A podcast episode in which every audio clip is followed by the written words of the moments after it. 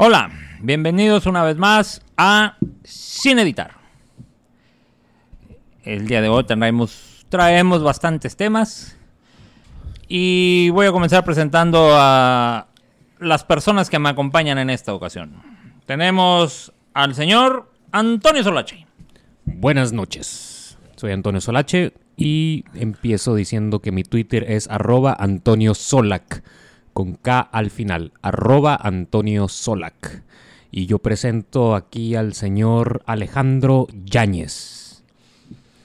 Buenas tardes, buenas noches, buenos días, independientemente de la hora que nos escuchen. Y si tú acudos, el internet es atemporal. que ya no ha venido. No, es que nomás vino una vez, güey. Es que en el podcast pasado me, me, me, dio risa el comentario que hiciste.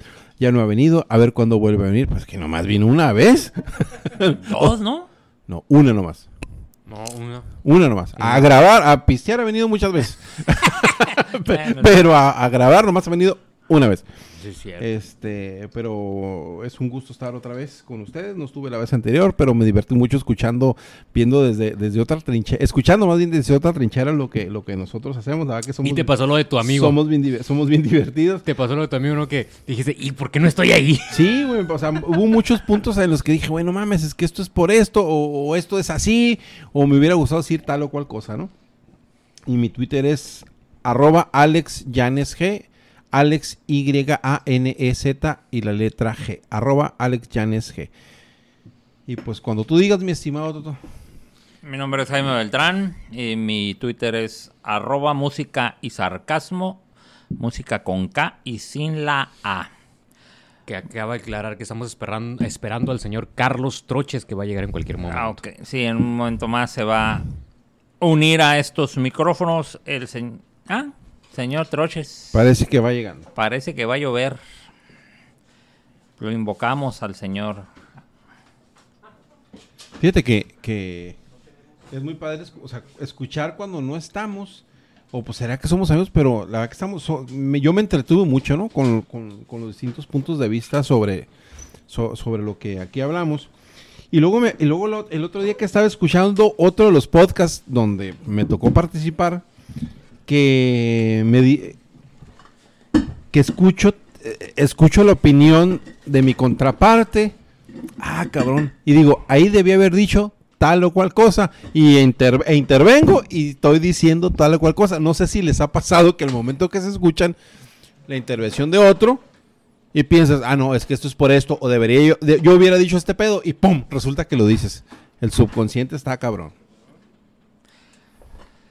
Pues mira, yo escuché a un a un famoso locutor que dijo que están opinando acerca de los podcasts y dijo que él de repente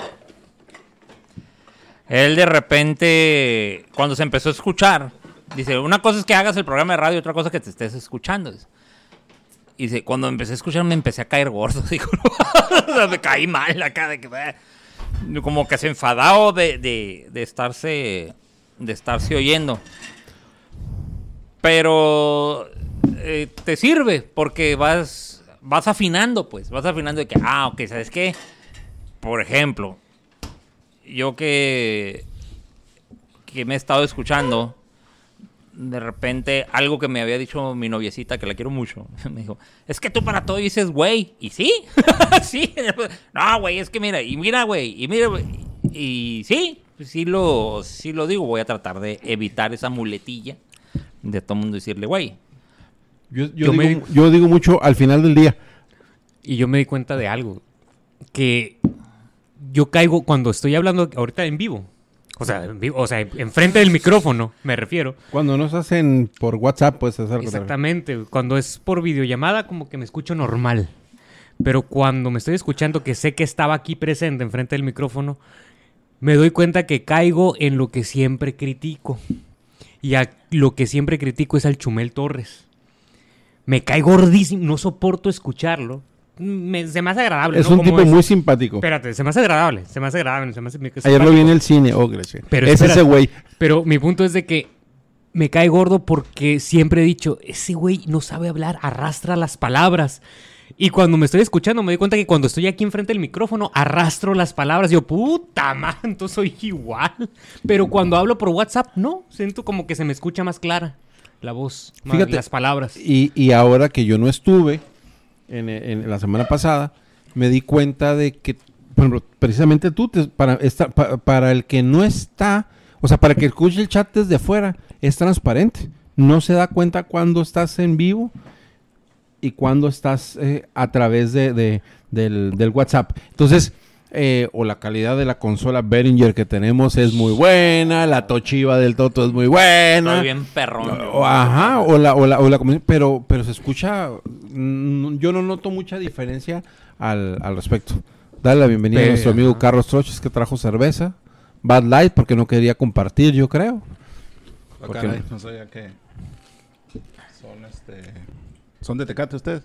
No es que seamos de Tecate, podemos tomar Coors Light sin ningún problema, cualquier otra, pero amanezco con un pinche dolorón de cabeza. Con una que me tome. No, no, no. Con una que me tome. Fíjate Pero- que donde llegué no había no había Michelob. Es la que he traído últimamente, pero pues dije ya por las prisas. Pero bueno, ni la primera ni la última cruda, ¿no? Entonces, No, no, No, no, para eso pasa traje vinito también. No pasa nada. No pasa nada. Este, pero bueno, aprovechando que ya llegó el señor Carlos Truches, este, pues vamos entrándole con gusto. Preséntese, señor Carlos. ¿Qué tal? Buenas noches. Bueno, noches ahorita, ¿no? Ya cuando nos escuchan, quién sabe lo que sea. Pero una vez, nuevamente aquí estamos. Creo que ya es más seguido, ¿no? Ya casi, casi por semana. Yo hace dos semanas, creo que fue la última vez que estuve. Hablando de varias cosas y... ¿qué, ¿Cuáles son los temas del día de hoy? Ilústrenme. Pues mira, teníamos la idea de de seguir teníamos la idea de seguir con con el tema porque nos de la sociedad secreta nos quedaron la- las dos más importantes quedaron en el tintero ahí, que es los masones y los Illuminati. Pero esta maldita 4T, ¿cómo nos da material, güey? o sea, nos da exageradamente este, material. Y por todos los ámbitos, de repente, aunque ha dejado el ámbito deportivo de lado, pero ahorita... Este, No, ¿qué te pasa? Ana Gabriela Guevara dijo. Ay, Si el. P- bueno, si AMLO me dice que me lance por la gobernatura de Sonora, me lanzo. No, también ha hablado de deporte, mucho. mucho. Si Sí, así sí. está. Pero, por ejemplo, traemos el... No, no, no. Ah, ok. Traemos el asunto de... eh, Trump. AMLO, y- AMLO contra Trump. Contra Trump. AMLO contra Trump. Ahí está ese. Y luego traemos un caso inédito por primera vez. Bueno, no, a lo mejor está mal utilizada la palabra, pero bueno. Tenemos un, algo que sucedió muy... Es que inéditos por primera vez. Ajá, estoy redundando. Eh, el caso de Nazón, de Nazón y de la luz del mundo. que el... No, no es inédito porque ya lo tratamos. ¿O cuál punto? no, no, no, no, no, no, no, no, no, no, dilo. No, no, no, ya. Ok, lo que pasa es que en el podcast pasado, que lo grabamos un sábado, estábamos hablando precisamente y sacamos el tema de lo de la luz del mundo y estábamos diciendo, a ese güey, si se le antoja una morrita, va y la agarra. Es lo que dijo el to- es lo que explicó el Toto. Es que El vato dice que, la soñó y que no sé qué y ¿Vieron, ah, ya. ¿vieron el meme que les mandé? Sí, sí, Sí, sí. sí. Y cuatro días, de- cinco días después de que salió el podcast, madres que lo agarren por Mm, pornografía Por infantil. pornografía infantil, por, trata de trata de blancas personas. y todo ese rollo. Entonces, de caso, wow, güey. A mí se me hace que el FBI nos escucha. Sí, yo siempre he tenido esa sospecha de que nos están Bueno, bueno, escuchando. lo que pasa es que saben seguir a gente inteligente. Fíjate que, que cuando, cuando salió a la luz todo ese tema y, y sobre todo ese último punto de, de, de que agarraron a este cabrón y la importancia que le dio en su momento el, el- el- el gobierno de la República cuando lo cuando les prestaron para unas obras de ópera el, el- el- el Palacio de Bellas Artes, eh, me quedó claro por qué, por ejemplo, a- a- antes de saber el punto, cómo hablábamos de la cuarta T como una, una no que era sociedad secreta, no una, Una es- secta. una secta. Una secta. Porque, porque la verdad que, se- que, que tiene un comportamiento sectario, tanto su líder, López Obrador, como los que lo siguen, porque a fe ciega, o sea, sin, sin averiguar, sin saber si tiene la, la razón o no. O sea, e- es un tema sectario. Y lo que les platicaba ahorita hace, un- hace unos minutos, antes de que empezáramos, el punto de que ya sabíamos que López Obrador, pues sí, era pues, cristiano, pero no sabíamos, no sabíamos hasta dónde. Y ahorita que me puse a escarbarle que, que en, en- en la reunión, pues no sé qué chingados fue, si un mitin o qué chingados contra la digni- a favor de la dignidad de México, que vi que, que habló Arturo Farela. Dije, ¿y este cabrón quién es? Que representaba a la comunidad evangélica. Pues es un pastor cristiano que es presidente de la Confraternidad Nacional de Iglesias Cristianas y Evangélicas. Eh, el cuate ha tenido mucha cercanía con López Obrador en, en, en ese sentido. Entonces, cuadrando todos los puntos, claro, tienen tendencias sectarias, tienen, saben cómo hablarle a la gente para que a ojos cerrados, pues como cuando este cabrón del Nazam, eh, güey, soñé a tu esposa, cabrón. Y pues me la tienes que, que ceder y se la ceden. Soñé a tu hija, me la tienes que ceder y se la ceden. Es un tema sectario. Toda la cuarta T, todos los seguidores, todo eh, lo que pasó en, en- en- en- muchos países alrededor del mundo, los evangélicos tuvieron mucho que ver en las, en las, creo que tú lo mencionaste en el podcast pasado, ¿no? En las democracias del, del mundo. A ver, organízame a los chingados, este, evangélicos, cristianos, porque vamos a votar por fulano de tal. Sale, va. Es que hist- históricamente uno de los movimientos políticos que hizo Estados Unidos, incluso durante la invasión, a partir de la invasión francesa a, México, y después de, la, de que intentaron invadir también México directamente los estadounidenses, empezaron a meter, a meter es- muchos líderes religiosos de otras denominaciones que estaban en contra de la Iglesia Católica. Y llámense evangélicos, llámense presbiterianos, de, de todas las denominaciones, ¿no? Con la idea de destruir a la Iglesia Católica, porque la Iglesia Católica siempre de alguna manera ha servido como un dique de contención entre el pueblo y el gobierno, porque puede haber muchas opiniones, ¿no? Puede haber, puede haber mucha podredumbre dentro de una institución tan grande, por lo mismo que es grande, por eso hay de todo, de- como es la Iglesia Católica. Pero también sus fieles han servido a lo largo de, de estos dos mil años de existencia para hacer una diferencia en las culturas y en las sociedades de distintos países, en distintos grupos, desde étnicos hasta, hasta naciones. Simplemente del seno de la Iglesia Católica sale algo como la independencia de México. Sus independentistas eran todos, o por lo menos la mayoría, sacerdotes católicos. ¿Por qué? Porque de alguna manera el cristianismo, visto desde el punto de vista del catolicismo, te da esa ansia de libertad, pero no solo de libertad individual, sino de también de libertad del otro, de tratar de que el otro, el prójimo, sea libre al mismo tiempo. Entonces, meter esa idea dentro de en, en una, en una sociedad es peligroso para, para un gobierno que intenta ser dictatorial o de otros gobiernos extranjeros que intentan apoderarse de un país. Era es peligrosa la idea, la Iglesia Católica fue peligrosa y sigue siendo peligrosa en México para un gobierno en su momento como el de Estados Unidos. Lo que pasa es que los católicos somos libres. por eso decía el de gobierno de Estados. Unidos, tenemos que destruir la iglesia católica. Entonces metieron, eh, por medio de los movimientos masones, como estaban eh, comentando la otra vez, eh, muchos grupos sectarios. Y dentro Bolso- de esos... Bolsonaro por eso ganó en Brasil, por ejemplo. Y, y- apoyado por esos Ajá. grupos. Y, y lo supo en su momento Plutarco Elías Calles. Por, comentabas, Toto, que el- La Luz del Mundo había sido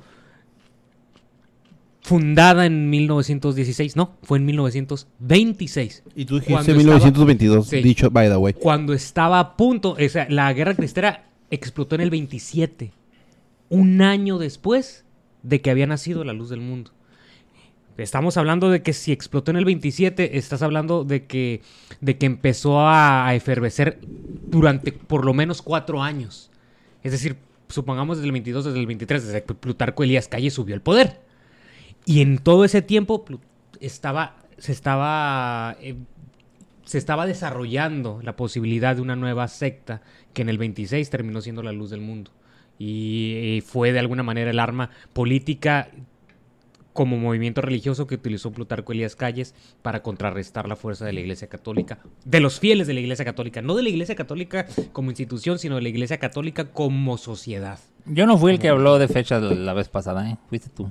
Este, yo te hablé de Es correcto, tú dijiste 1922. que- yo te dije que la, la luz del mundo había salido de un tipo que se peleó con sus con su secta original que era la fe apostólica en Cristo Así Jesús es. Y esa Sí, fue fundada en 1915. Ah, no, sí es cierto. Entonces, culpa. se peleó con él, dijo que no estaba de acuerdo y armó la suya, que fue la luz del mundo, que se llama, tiene un nombrezote muy largo y la redujeron a luz del mundo.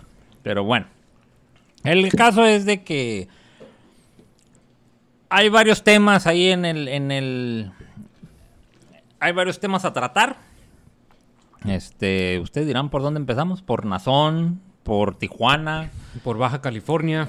por las elecciones en Baja California, Vámonos yendo por lo local, ¿no? Oca. Que para eso es experto, señor Troches, y lo reconozco totalmente. No, la neta, de los que estamos aquí, yo creo que nadie tiene más conocimiento de la política local que tú. Así que me encantaría que tú empezaras. Bueno, recapitulando. El... Trajiste cerveza y no te sientas tan chingón. Bueno, le cedo la palabra. nada, nada, para nada. Yo lo, que- lo que a mí me deja el- lo que pasó el domingo. ¿Dinero? No, no, Ah, no, dinero.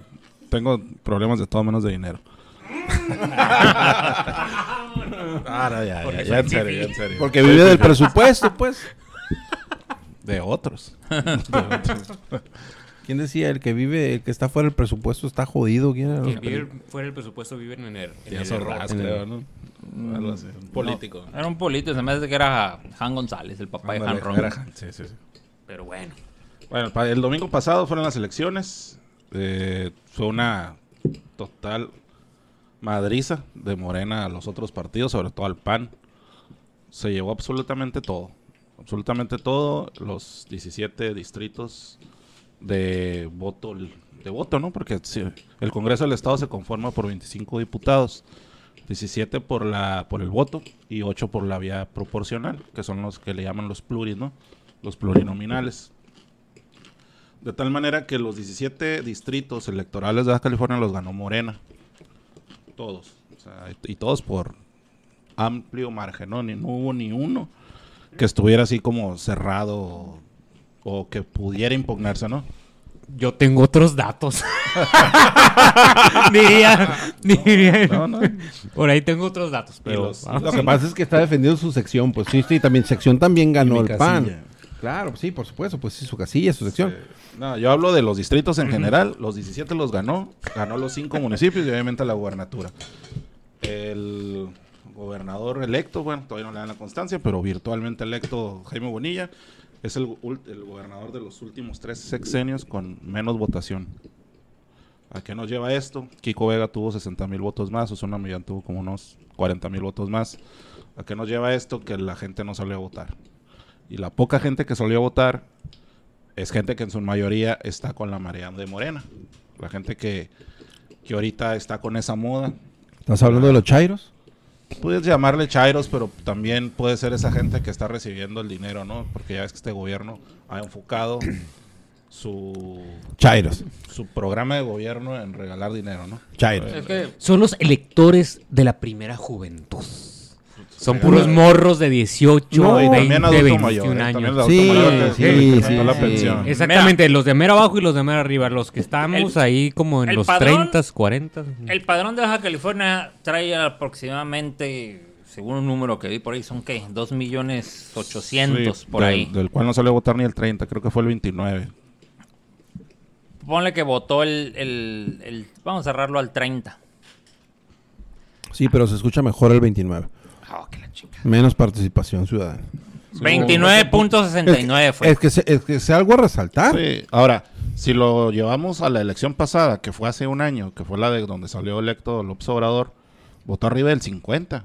Estás hablando que en, ¿qué te gusta? No fueron ni 12 meses porque la elección fue en...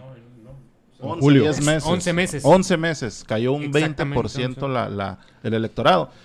Ese 20% que no salió a votar, ese, ese es el porcentaje que le dio el gane a los candidatos de Morena. Porque mayor, en su mayoría todos ganaron por un 20, 18, 15%. Ahora, ese electorado, no es que haya ganado, ganó el abstencionismo. Yo sé que está muy trillada la frase, pero la verdad es que ya la, la sociedad entró en un estado de que ya, o sea, ya probé el PAN, ya probé al PRI, probé al PRI por mucho tiempo, probamos al PAN por dos sexenios, volvimos a probar el PRI, resultó peor que el pasado, vamos, vamos a votar por izquierda y parece que tampoco, ¿no? Entonces, ¿a qué nos lleva? Pues a no votar. A no votar, esa es la, la, la, la respuesta, ¿no? ¿Ibas a comentar algo? No, no, sí. Entonces, les comentaba, van, eh, volvemos al mismo peligro que, que está con la federación. Van a poder poner fiscales a modo, auditores superiores a modo, puestos que requieren de una mayoría simple o mayoría eh, Calificada. calificada en el Congreso, la van a tener sin ningún problema. Entonces, en los cabildos también va a pasar lo mismo, van a poder cambiar reglamentos, van a poder hacer concesiones. Y, y yo creo que yo ni siquiera le veo tanto problema a eso que estás diciendo.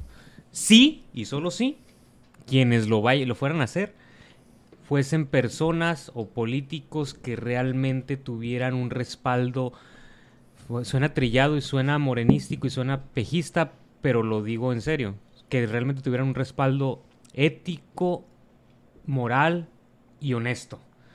Pero los que van a hacer eso son de la peor calaña de políticos que ha habido en el Estado desde hace muchísimas décadas. ¿Quién va a estar al frente simplemente del de seguridad pública? No sé si sepan, va a estar Fernando Castro Trenti. No, Fernando, Fernando Castro Trente ya le dio el nombramiento como representante del gobierno de Baja California en, la Ciudad de México. En la Ciudad de México. Creo que Es es su hermano, el que está nombrando. Francisco Castro Trenti. Ajá, su hermano. Francisco Castro Trenti, ahorita él es el encargado de seguridad pública de Tecate.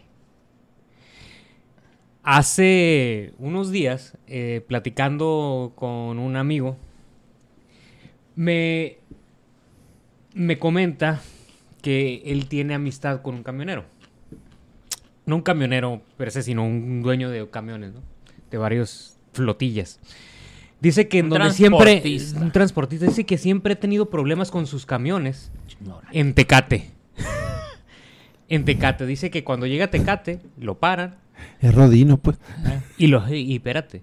Y le piden siempre una mordida. Entonces, hasta que una vez llegó y fue con el encargado de seguridad pública. Y le dijo, a ver, ¿qué pedo? ¿Por qué siempre me paran mis camiones? ¿Están bien? ¿Están en regla? Dice, siempre me quieren bajar una lana. Y le dijo el de seguridad pública, bueno, pues vamos arreglándonos. Me vas a depositar 10 mil pesos a mi cuenta cada mes y tus camiones nunca van a tener broncas aquí en Tecate para pasar.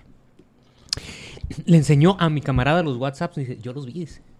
Yo los vi cada vez, cada mes le llega un, WhatsApp del encargado de seguridad pública diciéndole, oye, ¿qué onda en lo que quedamos? Y dice, de- le dice el vato, y aquí esto lo que me está diciendo es que ya le tenía que depositar los 10 mil pesos. Pues esa persona a quien se los depositaba es a Francisco Castro Tente, el que ahora va a ser el encargado de seguridad pública del Estado.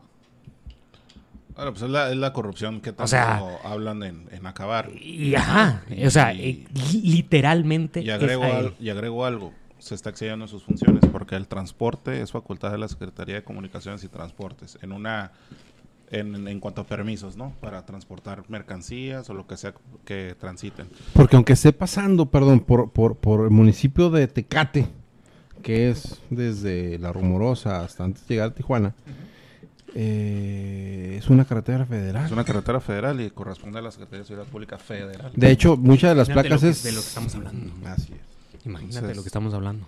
Entonces, los, los Ahora también, tam- t- también te voy a decir algo, eh, precisamente yo creo que por lo mismo la cuota está barata, ¿eh? O sea, 10 mil pesos para un transportista con dos o más camiones no es mucha lana. No, pero el punto. Pero el pedo es que, digo, sí, entiendo Sí. el punto, pues, pero, pero, porque se dejó tu cuate. Se dejó tu cuate. Porque le pidió nomás 10 mil pesos. O pero sea, no- pero dado son más. 10. No, no, no, no, no, porque son die- porque sabe que si, que si se le pone felón, pues la pierde, pero pues 10 mil pesitos. Oye, y para eh, evitarse la pinche bronca, ya ahí te van, Sí, cabrón. claro, por supuesto que eso lo hacen. para que Pero no es dejen Tecate, trabajar. ¿eh? Nomás dimensiona lo que es Tecate. Fuera Mexicali y fuera Tijuana, la cantidad sube. Pero. Tecate Sí, claro. es, es un pueblito, ahí todo se conoce. Sí, pero es el pe- pero es el tramo más largo. No, pero, pero el punto es, si eso hace ahorita nada más para el municipio de Tecate, imagínate lo que va a hacer como encargado del Estado, güey. Sí, sí, sí. O sea, estamos hablando de un corruptazo junto con su camarada, el ahora gobernador. Pues nada Eh, más. no, verga, no, gobernador. O sea, ahorita manejan, no sé, no sé cuántos policías en Tecate. Si aquí en Mexicali son 2000, ¿qué te gusta que sean en Tecate? 400, 500 policías. Va a llegar una corporación donde tiene su a su a su mando la Policía Estatal Preventiva, los mentados Pepos. Una corporación que está siempre a la vista, de- en el ojo del huracán, por todos los temas que ellos manejan. Ahora imagínate tenerla bajo su, bajo su mando.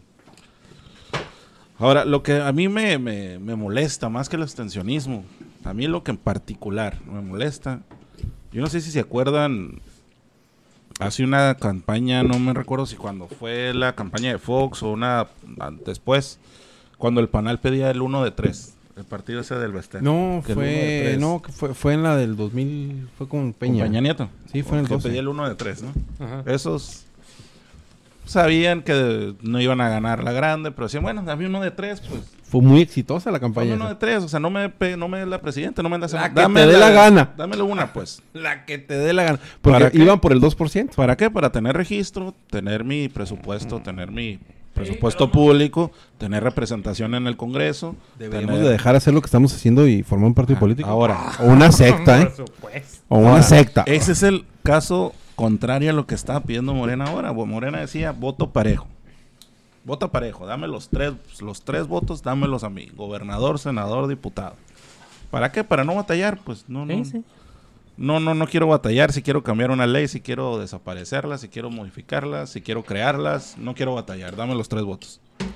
Eso es lo que a mí me molesta de la gente que se la votar. Ok, estás harta de los partidos, estás harta de PRI, estás harta de PAN, pues las minorías no te interesan. Bueno, pero ¿qué pasa con los contrapesos? Con los contrapesos para que, por ejemplo, en Estados Unidos, si no hubiera contrapesos, si de por sí Trump hace lo que quiere, si no tuvieran esos contrapesos del Partido Demócrata, no sé lo que fuera de nosotros, ¿no? Porque más que la política mexicana los servidores públicos mexicanos que van y hacen el, el enlace con el gobierno de Estados Unidos, más que eso es el Partido Demócrata el que nos ha ayudado, el que no ha permitido que Trump haga las ideas que tiene en mente. Y es bipartita el pedo nada más, ¿eh? O sea, no, no, no, no, no, no necesita tanta, este, tanta técnica con México, ¿no? Que son los pluris más esto, más lo otro, más cual. Dos pinches partidos hacen un pinche contrapeso eficiente. Sí, así es. Entonces, no, aquí la gente salió a votar, acató esa orden, ¿no? Ese, esa publicidad pegó, dieron los tres votos, tiene mayoría en, en cabildos, Congreso del Estado y obviamente los cinco municipios y la gubernatura, ¿no? Va a gobernar totalmente el Estado. Sí. Ahora, dentro de lo malo, dentro de lo malo, pues lo bueno es que son dos años. Eso sí ya no se modificó y dudo que se pueda modificar. Ya sería algo, pues, irre- muy irregular, ¿no? Que lo amplíen ya cuando la gente votó. Pero dentro de dos años se va a poder... re- No, el gobernador no se puede reelegir. Se van a poder reelegir los alcaldes. El gobernador no. El gobernador no O se sea, puede Marinita se va a poder reelegir. Marina se puede reelegir. Bonilla va este, chingar González Cruz de Tijuana se puede reelegir. Pero yo no creo que le, al- le alcance ni a Boni, bueno, a, a Marina del Pilar eh, eh, el pedo, ¿eh? Porque, porque mucho de lo que yo creo, mi punto de vista, que estuvo peleando Bonilla para que fuera a cinco años antes de que fuera a seis, era más que nada el tema de, oye, por dos no me aviento, qué chingados. Pero quién sabe si, si dentro de dos años, después de todo el pinche cagadero que tira ahí López Obrador, pueda ganar Bonilla. Lo que yo leí Entonces, es Marina que... del Pilar no creo que se pueda reelegir dentro de dos años, porque la verdad es que no veo nada en el futuro a corto plazo de que la política que tiene López Obrador vaya en beneficio de la sociedad, como para la gente diga, ¿sabes qué? A toda madre, Mira, cabrón, vuelvo a votar por Mira, Morena. así te la pongo. Ay, güey, te la pongo. Nomás, dime, dime una promesa de campaña de Bonilla.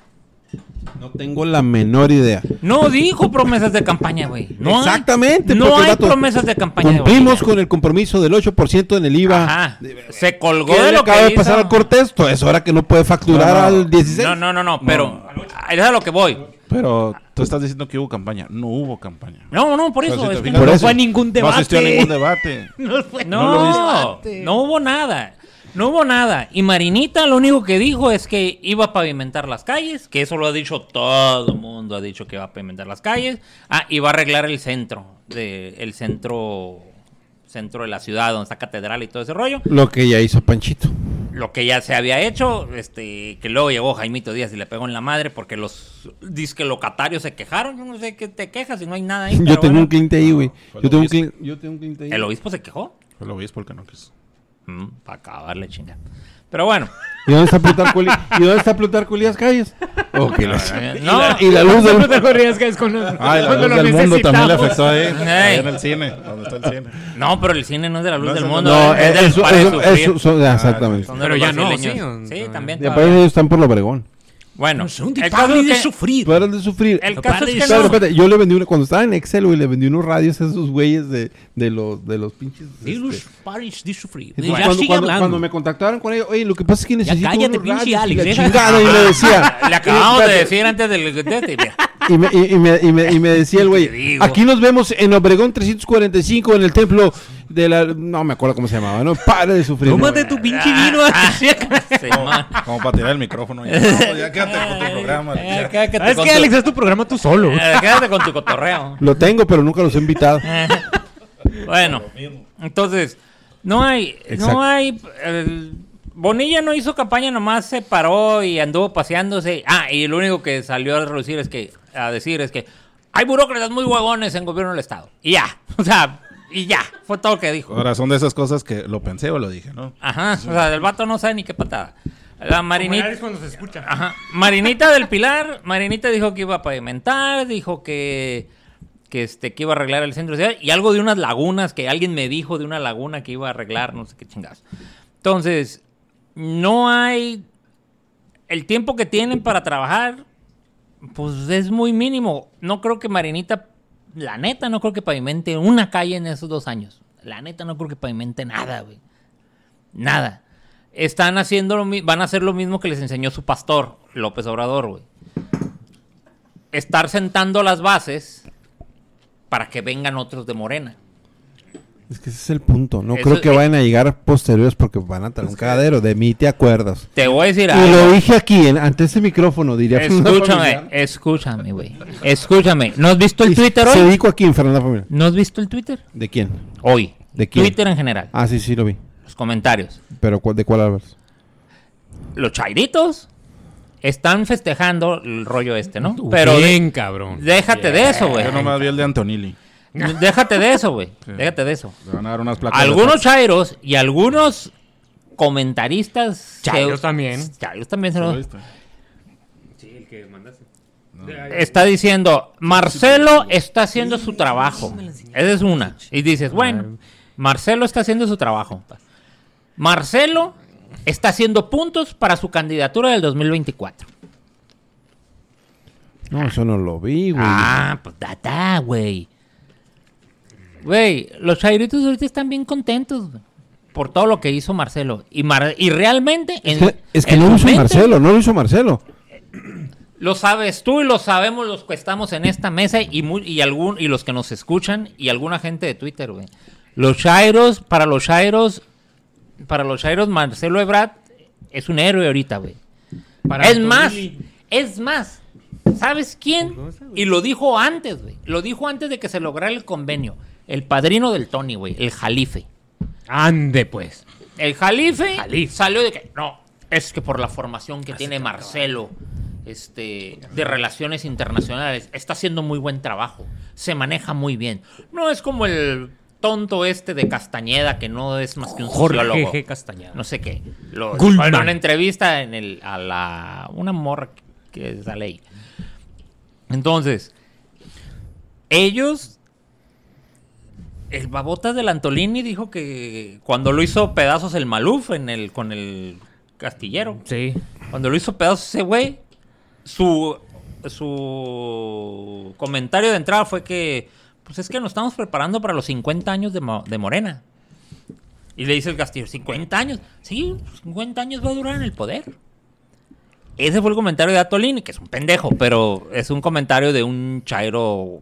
Pendejo, morir. pues. Chairo pendejo, pero muchos chairos siguen a ese güey. Sí, güey. Y eso es lo que piensan. Lo que pasa es que es y muy piensan que Marcelo va a ser el próximo candidato. Yo también creo que Marcelo va a ser el próximo candidato. no. ah, Desde antes de que hiciera todo este desgarrete. güey, no es porque es muy elocuente para hablar, güey. No. Bien equivocado. güey. No. Es por lo que ya habíamos hablado aquí, güey, porque quienes lo siguen son los morros 18, 17, 16, 15, 20 años de No, edad. güey, yo conozco cuarentones que lo siguen. No, no puede ser, güey. No, ahí sí no te la creo, güey. Me, preséntamelos porque no te la creo, güey. Pues son Güey, los, preséntame- son los que le mandan Ay, la sí, babosada cierto, por... Son mis amigos chingues. chairos, güey. sí. ¿Cómo van a güey. seguir a Antonín? No es cierto, güey. Sí, no, Sí, Bueno, güey. Hay distintos niveles intelectuales en los que tú no tú rozas, que yo sí me güey. tengo que rozar No, con güey, estos no, güeyes. es que debes de aprender algo. Hasta en los chairos hay niveles, güey. No es lo mismo Atolini, Gibran y Hernán Gómez que el quesadillas de verdad y el chapucero, güey. Y el otro, güey, que sin censura, no sé qué más. Ay, pende... Esos Ay, tres ¿cómo se- cómo se pendejos, no los puedes- pendejo, güey? no los puedes- Serrano, no sé qué. no los puedes comparar con el Atolini, con el Gibran y con el Hernán Víctor Gómez. güey. Serrano, Son, son chairos todos, pero hasta en los chairos hay niveles, güey. güey. O sea, Y a lo que pasa es que estos güeyes, que, o sea, lo escuchan hablar a Antolini. Ah, güey, pues sí, güey, es que, es que el Antolini dijo, y es que este güey dijo, y yo, no puede ser, pero te estoy citando no, lo que pero digo. No es que también no- tienen la culpa los medios de comunicación que llaman a la Tolini a que, a que diga las cosas. Sí, güey. ¿Por qué llamas a ese pendejo, Sí. güey? que no hay gente más preparada en la Mira, 4T del- del- de los- a llamar a ese güey. De los chairos preparados, realmente preparados para mí. De los, los chairos. Yo nomás que conozco una, Todos esos. la Isadora. Ah, de los chairos que dirigen a todos los chairitos. Ah, bueno, Son el Carlos los- Todos los chairitos que son todos los que ya mencionaste. Pero el chairo, yo creo mayor que está pues, encima de esos güeyes es el Julio Astillero. Ese güey es el chairo de chairos, pero que de alguna manera con lo que dice, todo mundo lo sigue. Todo mundo, todos los chairos dicen, ah, este es el más neutral. Y, ¿Qué chingados es un chairo también? es más, güey. ¿Cómo Pero- no habrá niveles, güey? Que el Ackerman, Chairo nefasto, le cae de a madre al Hernán Gómez, que también son, que también son, que también es Chairo, güey. Le, le robé la palabra al Troches antes de yo hablar, eh, así que iba a decir algo. Ajá. No, no, ya me perdí. ¿no? No, no, no. Volviendo a, a Baja California. El señor Bonilla, el señor Bonilla no hizo campaña. Este, no hizo campaña. Se subió a la ola que ya estaba, como cualquier surfista. Así Bueno, es. Ahora me, me- bueno, ya me acordé en que me quedé. Ahorita que hablabas de, de que son dos años para las gobernaturas y presidencias municipales. Yo nomás te, yo quisiera preguntarles a ustedes, ¿ustedes recuerdan algún presidente municipal que haya dejado alguna marca en Mexicali con los tres años normales que son? Presidente pasan, municipal. pasan los presidentes municipales, los últimos que ustedes se acuerdan. Pues yo me Pasan acuerdo de, de noche, ¿no? Samuel, de Jaime Díaz, bueno, Jaime Díaz, Samuel Ramos, Rodolfo Valdés, Panchito, Jaime Díaz otra vez, ahora Gustavo Sánchez, Yo me acuerdo de Hermosillo para acá. Hermosillo. Hermosillo es correcto. Pero alguno que haya dejado alguna, no sé, algo- Pues Hermosillo dejó, dejó la avenida Macristi, güey. el Puente Pando. El Puente Pando. güey. Ahora, Ya y es todos ellos tuvieron tres años. Les iba a platicar una historia del Puente Pando, pero como no les gusta como platico, No, no, a la no, no, mierda. no, no, no, no, sí, sí. No, el gusta, puente güey. Pando no, estructuralmente ese puente no se va a caer, simplemente no fraguó, no terminó de fraguar el concreto sí. cuando quitaron los puntales para inaugurarlos y se pandió. Eso ya lo sabemos. No, no, pues no, Ah, es que me lo dijo el arquitecto, el Víctor. Pues este güey es arquitecto, Ya cabrón, sé, güey. y y Ya sé, ya sé, ya sé, pues, pero No, pero qué bueno que lo mencionaste, güey. Por si alguien no es de Mexicali, que sepan que hay un puente pan. sí, pues, lo que pasa es que uno, pues, el pinche concreto estaba húmedo todo. A lo mejor nos escuchan en Guanajuato, por cierto. eh. Allá anda mi compadre Arturo León. Que no nos- que dice, el otro día nos escuchó, güey. Y este. No, güey, ya a no sé le le idea otra vez al troches, güey. ya se le fue la pinche idea. Toma el micrófono, güey. eh. Ojalá nos estuvieran viendo. Ahora ya estoy con el micrófono del Troches y el. Güey, ya se le fue la pinche idea al troches otra vez. No, no puedo hilar dos pinches palabras porque De por sí no viene y cuando viene no lo dejas hablar, güey. Bueno, pues ahí está el mensaje. Ya, pinche. Te No pasas. valió, man. Quisiera hacer una Twitter encuesta, güey. ¿Crees que Alex interrumpe mucho? Ya, pinche Alex. Ya sí lo Bueno, lo Es que, que, yo es que yo vengo a. ¡Oh, qué la chingada! Es que eso vengo yo. Pero hoy vienes como revolucionado. Hoy, hoy más que otras veces. Bueno, síguele, señor. Ya no sé, güey. Me va a Ah, me interrumpir, vale güey. madre. No me interrumpir. Bueno, volvemos a que no dejan huella a los presidentes municipales. Bueno, ahora con dos años, ¿de qué van chingados van a dejar, güey? Va a llegar otro partido después de dos administraciones del panistas. Seguramente va a querer llegar revisando la administración. En eso se le van a ir seis, ocho meses. Difícilmente va a encontrar algo sustancioso que diga, ah, aquí hubo corrupción, aquí hubo robadero, no creo. No creo, yo Y, y cuando se dé cuenta que no, que se dé cuenta que una administración municipal es sumamente complicada, sobre todo la de Mexicali por la situación de los burócratas. Son casi 6 mil trabajadores, el presupuesto no te alcanza, 70-80% se te ve nómina, te queda un 20-30 para el gasto corriente, para hacer, para hacer obra, para hacer algo que deje huella, no te va a alcanzar el dinero. Y cuando se dé cuenta de eso, va a ser demasiado tarde porque ya va a tener las elecciones encima. Porque te- tenemos que acordarnos que las elecciones son seis meses antes de que acabe tu, tu mandato. Iba a decir algo, pero te ibas a agüitar mejor. No, no, adelante. No, no, ya no digo nada. Nomás les quiero Mira, decir que estamos en lo dijo, vivo en este momento por Facebook, por Instagram Live. Ok. Yo Nada no. más hay una cosa, güey. Ahí nos está viendo. Hay una cosa. Ay. La, la, la Marina del Pilar, güey, no quería ser presidente municipal, güey. Ella lo dijo, que ella no quería ser jale. Ella, ella aspiraba a high class. O sea, para ella high class es ser diputada federal. Y allá estaba muy a gusto, cagándola, por cierto, pero allá estaba. Entonces, la morra venir aquí para ella fue un bajón, güey. Fue rebajarse a venir a Mexicali a ser presidenta municipal. Ahora, ya le cayó la, ya le cayó la yuca, güey. ¿Ahora qué vas a hacer? Ganó. ganó, tienes la bronca, la bronca encima, entonces vas a tener que hacer algo. Porque si no haces nada, lo único que vas a hacer es darle la razón a todos los que dij- dijimos, esta vieja no va a hacer nada y no sabe hacerlo. Mm, Se le va a caer el avión, güey. Ahora sí que se le cayó, se le va a caer el avión. Yo creo que ah, yo la, las, el día este del domingo pasado que, que pues mi- las, los medios ahí en redes sociales iban a sus lugares donde estaban festejando. Yo en lo particular noté, percibí, la percibí como asustada. O sea, más que contenta. A la Marina. O sea, más que contenta o feliz No, por el la morra le La neta sí, sí está Nos- como asustada. Le Sí. cayó de, le cayó de sorpresa. Sí, dijo. No creo que de sorpresa, porque iban en una ola, ¿no? Sabían que iban a ganar. Sabían que muy probablemente iban a ganar, pero nunca se imaginaron que por tanto margen, y sobre todo en Mexicali, ¿no? De- realmente fue mucho el margen, güey. Sí, ganó como por 17 puntos, algo así. Iba a opinar algo, pero tampoco lo voy a Pero opinar cre- para creía evitar. que iba a ganar. cre- según ellos, según sus datos, iban a ganar como por 30 puntos, ¿eh? Yo te dije que no estaba No, tan alto el Mexicali rollo. no. Mira, a nivel nacional, y estábamos hablando antes de que eh, comenzara Alex a interrumpir. no es cierto, Alex, ya. Irá, ya se agüitó. No, no, estoy enojado, güey. No, Te pero. iba a interrumpir otra vez, pero... Oh, que la chi- Antes. Estoy eh, eh, pensándolo dos veces. antes. Estábamos comentando que si sumas todos los votos a nivel nacional de cada una de las entidades, en cantidad hay más votos del PAN para el PAN que para Morena. ¿Eso ya lo dijimos? Por eso, no- pero no lo dijimos al aire. Ah, No, no estábamos No grabando. estábamos Ah, grabando. perdón. Entonces, por eso. Y no estaba Troches. Y no el señor Para que nos diga su opinión. Güey, ¿no viste la encuesta de Barbosa? De encuesta, la- el resultado del PREP de Barbosa en Puebla. Ganó con 300 mil votos, güey. Y había perdido la primera vez. Pero- 300 mil votos, Ahora, güey, en Pue- Puebla. Pero Puebla es un estado más grande. O no, sea, no, no, no, a lo que me refiero, por eso es lo que te digo. En cantidad de gente tiene más Sí. gente Puebla y su padrón electoral es más alto. En porcentaje ganó con menos que aquí. Ajá, pues. cuando o sea, pensaban lo contrario, ¿no? te quedas, güey, apenas. O sea, si la gente realmente hubiera salido a votar, a lo mejor no- ahorita estuviera AMLO llorando porque perdió. No, y ayer- Lo que pasa es que Barbosa va a pasar lo mismo que con... Perdón que te interrumpa, vale madre. Este... o sea, mira, No, Mm, es que con Barbosa va a pasar lo mismo, va a pasar lo mismo que con Bonilla. No creo que dure dos años Barbosa tampoco. La neta, la neta, ¿eh? Se va a Está muy madreado el Ah, Barbosa, por supuesto, Muy continúa. madreado, güey. ¿No viste que no, no ve, no ve el güey? Está ciego. Por eso te digo, no creo que... Y le falta un pie. o sea, no a- creo que dure dos Fueron años. a, a como cuando salió de que, ah, ya vine a votar y sale con la... con el voto. Y lo estaban agarrando de atrás. Y lo están agarrando Lo atrás. estaban Y luego se para el vato de la casilla y le, dice, y le mueve la mano para que le atine al- al- a la rendija para que pueda meter el voto a la casilla. Pues No creo que dure dos años. no creo, güey. Y luego el de Durango, güey. Ah, pero ya no es de dos. ¿Eh? No, sí es de seis. Por eso estoy diciendo que no, que le va a pasar lo que a Bonilla. No creo que dure dos años. Ajá.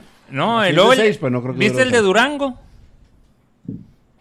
Durango, candidato de Morena, güey. Expriista. Y enseña la boleta. Ya voté y saca su boleta de que ya voté. El güey votó por el PRI, güey. Le traicionó el subconsciente al babotas, güey. Ya no estás en el PRI, estás en Morena. Y el güey votó por el PRI. Pues que dime un, es que mencionaste algo que yo no inter- interrumpo, pero Morena, Sí, como ex- te todos los morenos como- son expriistas. todos, los, todos los morenos son expriistas, güey. Dime un morena, More- No, un moreno. no, a ver. Los morenos de cepa no existen. Ay, Tatiana Cloutier no Oye, es panista. güey, es Lo que no- No que hay sea- morenistas de cepa. Que sea priista, no hay bron- La Tú bronca lo es que ya- dijiste. Ay, cabrón, ¿cómo que no entendiste, cabrón? La, el chiste no es que haya sido priista, el chiste es que el baboso ya está en Morena y el güey enseña su boleta y votó por el PRI, güey. Sí, me quedó claro, pero fue lo que dijiste previo a como el expriista morenista. Pues claro, güey, todos los morenistas son expriistas. No, también hay del PAN, y si no, pregúntale a la Bentley que está ahorita ahí. Sí, pero son la la minoría. Cloutier. Chavo, la Chavo Cloutier. Morales, de Con su libro, Martínez, Juntos ex- hicimos historia. Director del IMSS. Oye. ¿Alguien, ¿alguien ha leído ese libro? ¿Cuántos hicimos historia? No, este. bien. Oye, pero va a, volver, va a volver tu compa, ¿no? ¿Cuál de todos? El, el gallego. Vámonos. Ah, le- no, El rumor era que iba a volver de Contralor de no sé qué madre. pero no.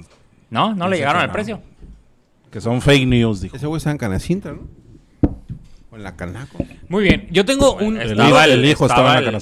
Ajá. un camarada el que, otro güey, que el me cuñado, pidió, que me el- pidió que lo mantuviera en, la- el en el, Bonfante. en el anonimato. Ey. Trabaja para, bueno, trabaja diagonal trabajaba próximamente para el gobierno eh, De municipal. No, municipal. Y entonces estuvo en eh, durante todo el proceso electoral apoyando a la candidata de cierto distrito de aquí de Mexicali. Ah, el. Entonces él me comenta, sabes que yo estuve en Por las eliminación son pocos, son como Es- pues, eh, estu- dice, estuve en las entrañas de la democracia municipal. Sí, hombre. Que no Entonces dice, eh, Para el primo. me- pero me comenta, fíjate lo que me comenta, me comenta algo, cura- algo curioso. Dice, eh, est- estuvimos hablando, estuvimos haciendo labor de, de invitar a votar, a encuestas en donde daban el gane, por lo menos en, ese distrito, a la candidata. Y de esas encuestas, eh, encuestas, dice, me tocó ser de los que ah, creaban el programa para decir, ok, vamos a reducir a este número de personas que están seguras que van a votar por esta candidata, por el PAN. Y a ese número de personas les seguimos hablando posteriormente, ¿no? Invitándolas a votar. El día de las votaciones eh, se, se hicieron caravanas para invitar a, las, a esas personas exclusivamente que era 100% seguro que fueran a votar. Y dice, y al final resulta que haciendo más o menos un comparativo ya de números, numérico, a- esas de- de- el 100% de esas personas que, que llevamos y que estaban 100% seguras de que iban a votar por el PAN, le dieron su voto en un 60% a Morena. O sea que al final Morena el PAN terminó llevando votos para Morena sin darse cuenta. Bueno, ahí, ahí tu amigo pecó de novato, ¿eh? Porque- No, no, pues no él, la candidata. No, no, porque e- es, es muy conocido que las lideresas de las colonias, y sobre todo las colonias Son unas corruptas. Santorales, Santo Niño, todas esas colonias. ¿Cómo sabías? En las, en las orillas. Jalan para todos ¿Andabas ahí o lados. Si tú, las in- si tú las invitas a un meeting del PAN, van a ir y te van a prometer el voto. Si tú las invitas a un meeting del PRI, van a ir y te van a prometer el voto. Y al final termina... ¿Por qué? Porque en todos les van a dar algo. Sí, güey. Y al final, ¿por quién votan? ¿Es por el que les dio más o el que les prometió más? Y, y hay un... Ahora, ahora interrumpe con el celular. Cabrón.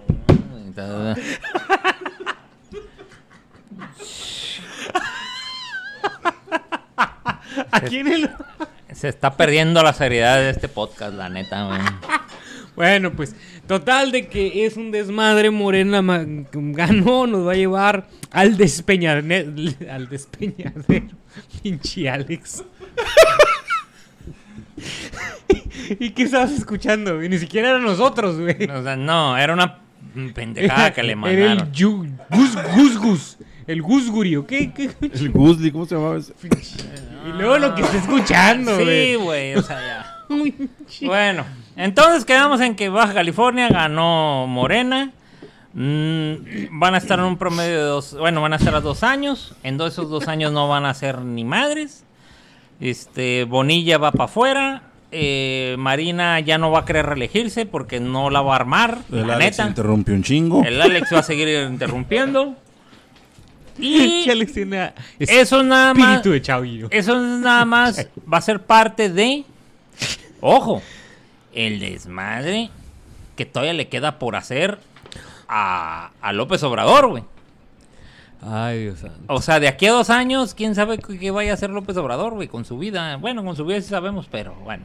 Esperemos. Con la vida de nosotros. Déjate de eso, güey. Esperemos que haga lo que varios mexicanos estamos esperando que haga, güey. Que se haga el, el ¿Justicia próximo, social? que se haga el próximo apóstol de la luz del mundo. No, güey. Buen punto, buen punto. Lo que No, güey. No.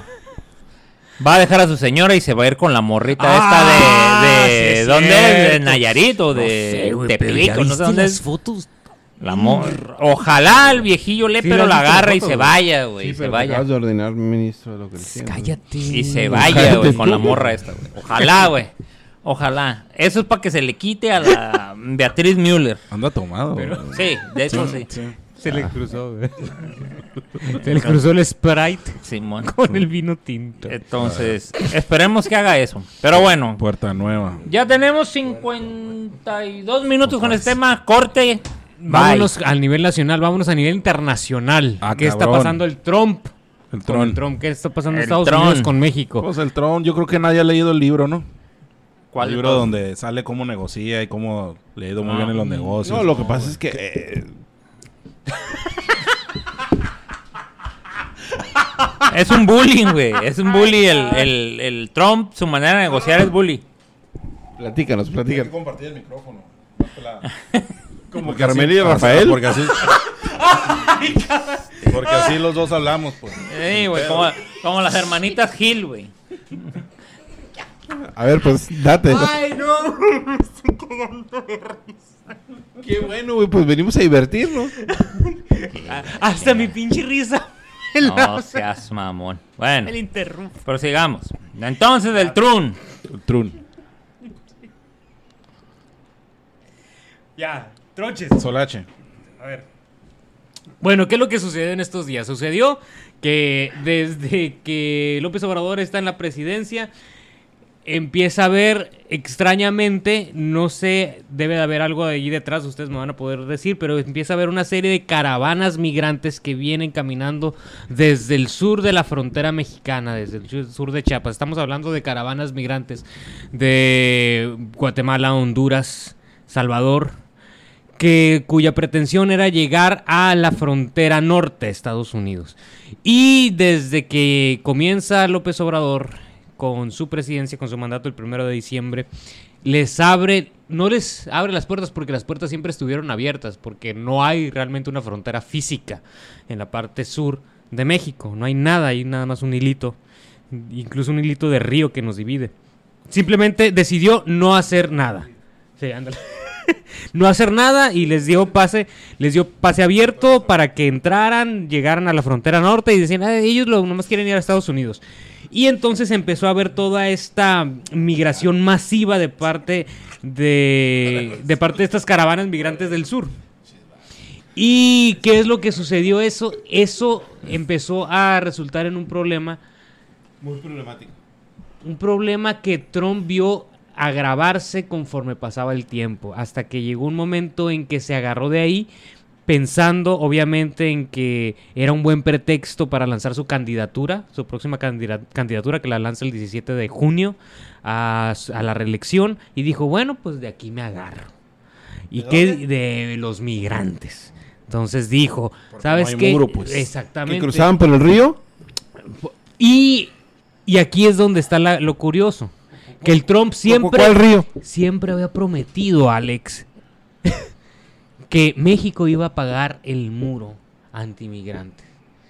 Y ahora resulta que México lo va a pagar, güey. Porque el muro antimigrante que Trump quería a lo mejor no era el muro que dividía a Estados Unidos de México, sino México del sur. México de Centroamérica. Porque el mexicano ya no está emigrando. Ya no está emigrando el El mexicano. centroamericano es el que Ese está- centroamericano que pasa y de otros. Yo iba a opinar, pero Partes. mejor me lo reservo. Entonces, Yo quisiera que sí opinaras. Yo también quisiera porque porque este es un tema muy interesante. El caso es de que al final Trump Váyanse a la... al final este Trump nos termina poniendo la bota en la en el cuello y termina haciéndole manita de coche a López Obrador para que López Obrador solucione un problema para Trump que realmente es un problema que tenía que haber solucionado López Obrador desde un principio para los mismos mexicanos. Y entonces le termina haciendo caso a Trump por algo que debió haberle hecho caso al pueblo mexicano, de que solucionara el problema de los migrantes en el sur del país que estaban pasando como caravana, como si fuera por su casa. Habla, mi estimado Alex Yáñez. Ya no los voy a interrumpir, güey, pero... No aguanto la risa, pero... A ver, vamos por partes. Vamos. Vamos por partes. Diría Jack el Ya que el destripador. A ver. Lo- mira, yo Te estaba creo diciendo, yo creo que le estamos dando mucha importancia a lo que Trump nos dijo. Y yo le decía a mis amigos chairos, a ver, cabrones. No, aquí yo creo que no se trata de que Yo di el contexto sí- mediático, ¿eh?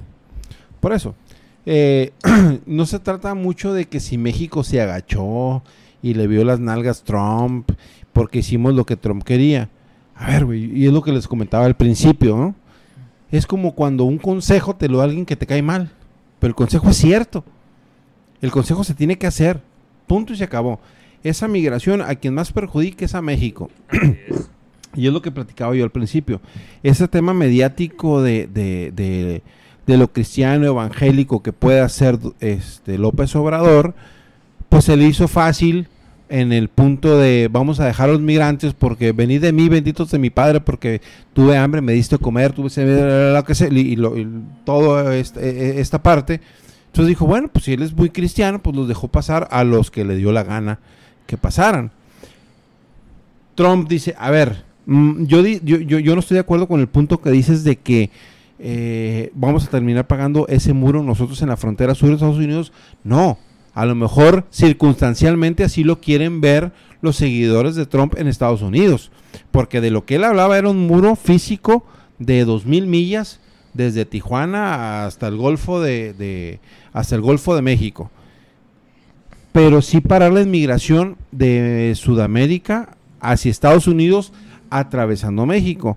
Y no es porque sea muy chingón negociando Marcelo Ebrard, porque al final del día, ¿qué hizo? Que en, cuanto empezaron los pinches pedos con lo que dijo Trump, empezaron a mandar al, al- a la, ¿cómo se llama? A la, a la Guardia Nacional, a la frontera sur, a resguardar precisamente el río Suchiate para que no cruzaran muchos inmigrantes de, de, de- de Guatemala hacia, hacia el sur, hacia México, pero no es porque, digo, si es porque Trump lo dijo, no es falta de soberanía y es algo que se tenía que hacer. Sí, es algo que que nos lo mandó a hacer, Trump, pues ¿qué tiene? Pues qué bueno que nos, Sí, que nos puso la vara sí. alta, entonces no hay un tema ahí de soberanía ni de nada. No, no, no, no, nadie está diciendo eso. Ni- pero tampoco es el es el es el muro que tú comentabas ahorita que teníamos que pagar los mexicanos poniéndoselo más al sur a, Estados Unidos. Él hablaba de la frontera entre México y Estados Unidos. Y pero lo que le están aplaudiendo, mi punto iba a ser que lo que le están aplaudiendo a López Obrador los chairos, si bien pues, las negociaciones no sabemos si fueron buenas o malas, pero al final el resultado que se dio no fue un resultado, yo siento, para nadie de los que tienen tres dedos de frente, no fue un resultado ni bueno ni malo, fue un resultado obvio. No, y positivo. No, yo, yo creo que yo fue pos- un resultado positivo porque ¿quiénes ganamos? Y nosotros lo vivimos aquí en la frontera. Cuando, cu- cuando hablábamos ahorita al principio, antes de que empezáramos a grabar, oye, pues yo no he visto ningún chingado este haitiano con un letrero. A mí sí me gustan los frijoles y ayúdenme y, y trabajo por comida. O sea, los vatos están trabajando. O sea, los vatos son propositivos, son productivos. Los demás son los que se quedan en los, en, en los, en los albergues. Yo quiero que opine Troches. No, no, no, el Troches no. Oye, y entonces, a ver, Troches, vas. Pero es cierto, o sea, es una realidad de en cuanto a la migración. Los centroamericanos no vienen a abonar, los haitianos. sí. Ay, está chistoso este, este podcast. Es un- tiene un tono cómico. Daniel. ¿Por qué me estás viendo? güey? Quiero ver lo que quieres, lo que vas a decir, güey. A mí sí me ¿Qui- interesa. qui- ¿Quieres hablar? Y pues claro, güey. No, ahora sí no, no, no quería hablar. güey. Te estás desbaratando. Ya, güey, hable alguien, güey.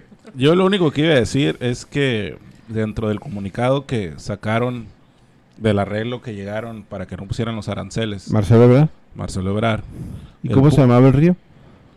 eh, esa- ese tema lo trae Tony. Simón. Dentro de los puntos que pusieron ahí, dentro del acuerdo que llegaron, el punto 3, si lo, si lo quieren checar, dice, México proveerá empleo, educación y salud a los migrantes. Ahora, se parece a España. No, ¿Qué yo, hace con los moros? Yo creo que... Que cruza por el estrecho de Gibraltar. Ándale. Ándale, ¿qué? Sí. Yo creo que primero preocúpate por los mexicanos, ¿no? ¿Cuántos mexicanos hay que no tienen un sistema de salud, que no tienen una, una escuela digna y a lo mejor tampoco tienen empleo? ¿De veras vamos a publicar esto? Sí, güey. Sí, todo va. Sí, güey. Ahora- Por eso se llama sin editar. ahora, Se si llama se llamara editar. editado, pues sí, Pues sí. probablemente cortaran Así tu parte, pero como se llama sin editar... Agarra pues, seriedad. ahora, ¿en- ¿cómo, ¿cómo crees que nos pone? O, o sea, ¿en qué, ¿en qué posición nos pondrá? Troches o Toto, porque el Alex ya habló. pues, de todos modos, aunque no le pregunten. Sí. El, el- el hecho de que, de alguna manera, todo eso de lo que, est- que estamos comentando sobre los migrantes que vienen del sur es ha sido el mismo argumento de Estados Unidos en los últimos 50 años en contra de los, de los migrantes mexicanos. O sea, ¿en qué posición, no sé, nacional, moral y ética nos coloca a los mexicanos cuando decimos o cuando hablamos con los mismos argumentos que han utilizado constantemente Estados Unidos para sacar a los, a los migrantes mexicanos de tierra estadounidense? ¿Me explico? No sé. Es que todavía estoy con lo del Alex pues en la, cabeza y no me deja concentrarme. güey. A ver, Alex, tú sí me entendiste. Pero ahora no quiero. Mira, ahí te va. Sí, sí me explico, ¿no? Sí me entendiste lo que, lo que pregunté. Sí, sí, sí. ¿En qué posición nos pone? Yo creo que en la misma. ¿Que los estadounidenses?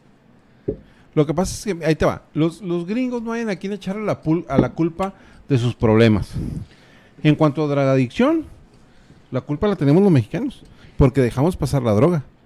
En cuanto a la inmigración, los mexicanos tenemos la culpa, porque dejamos pasar la migración de Sudamérica. O sea, yo creo que somos, so- somos su carne de cañón para, para los problemas sensibles de la, de la, de la sociedad norteamericana.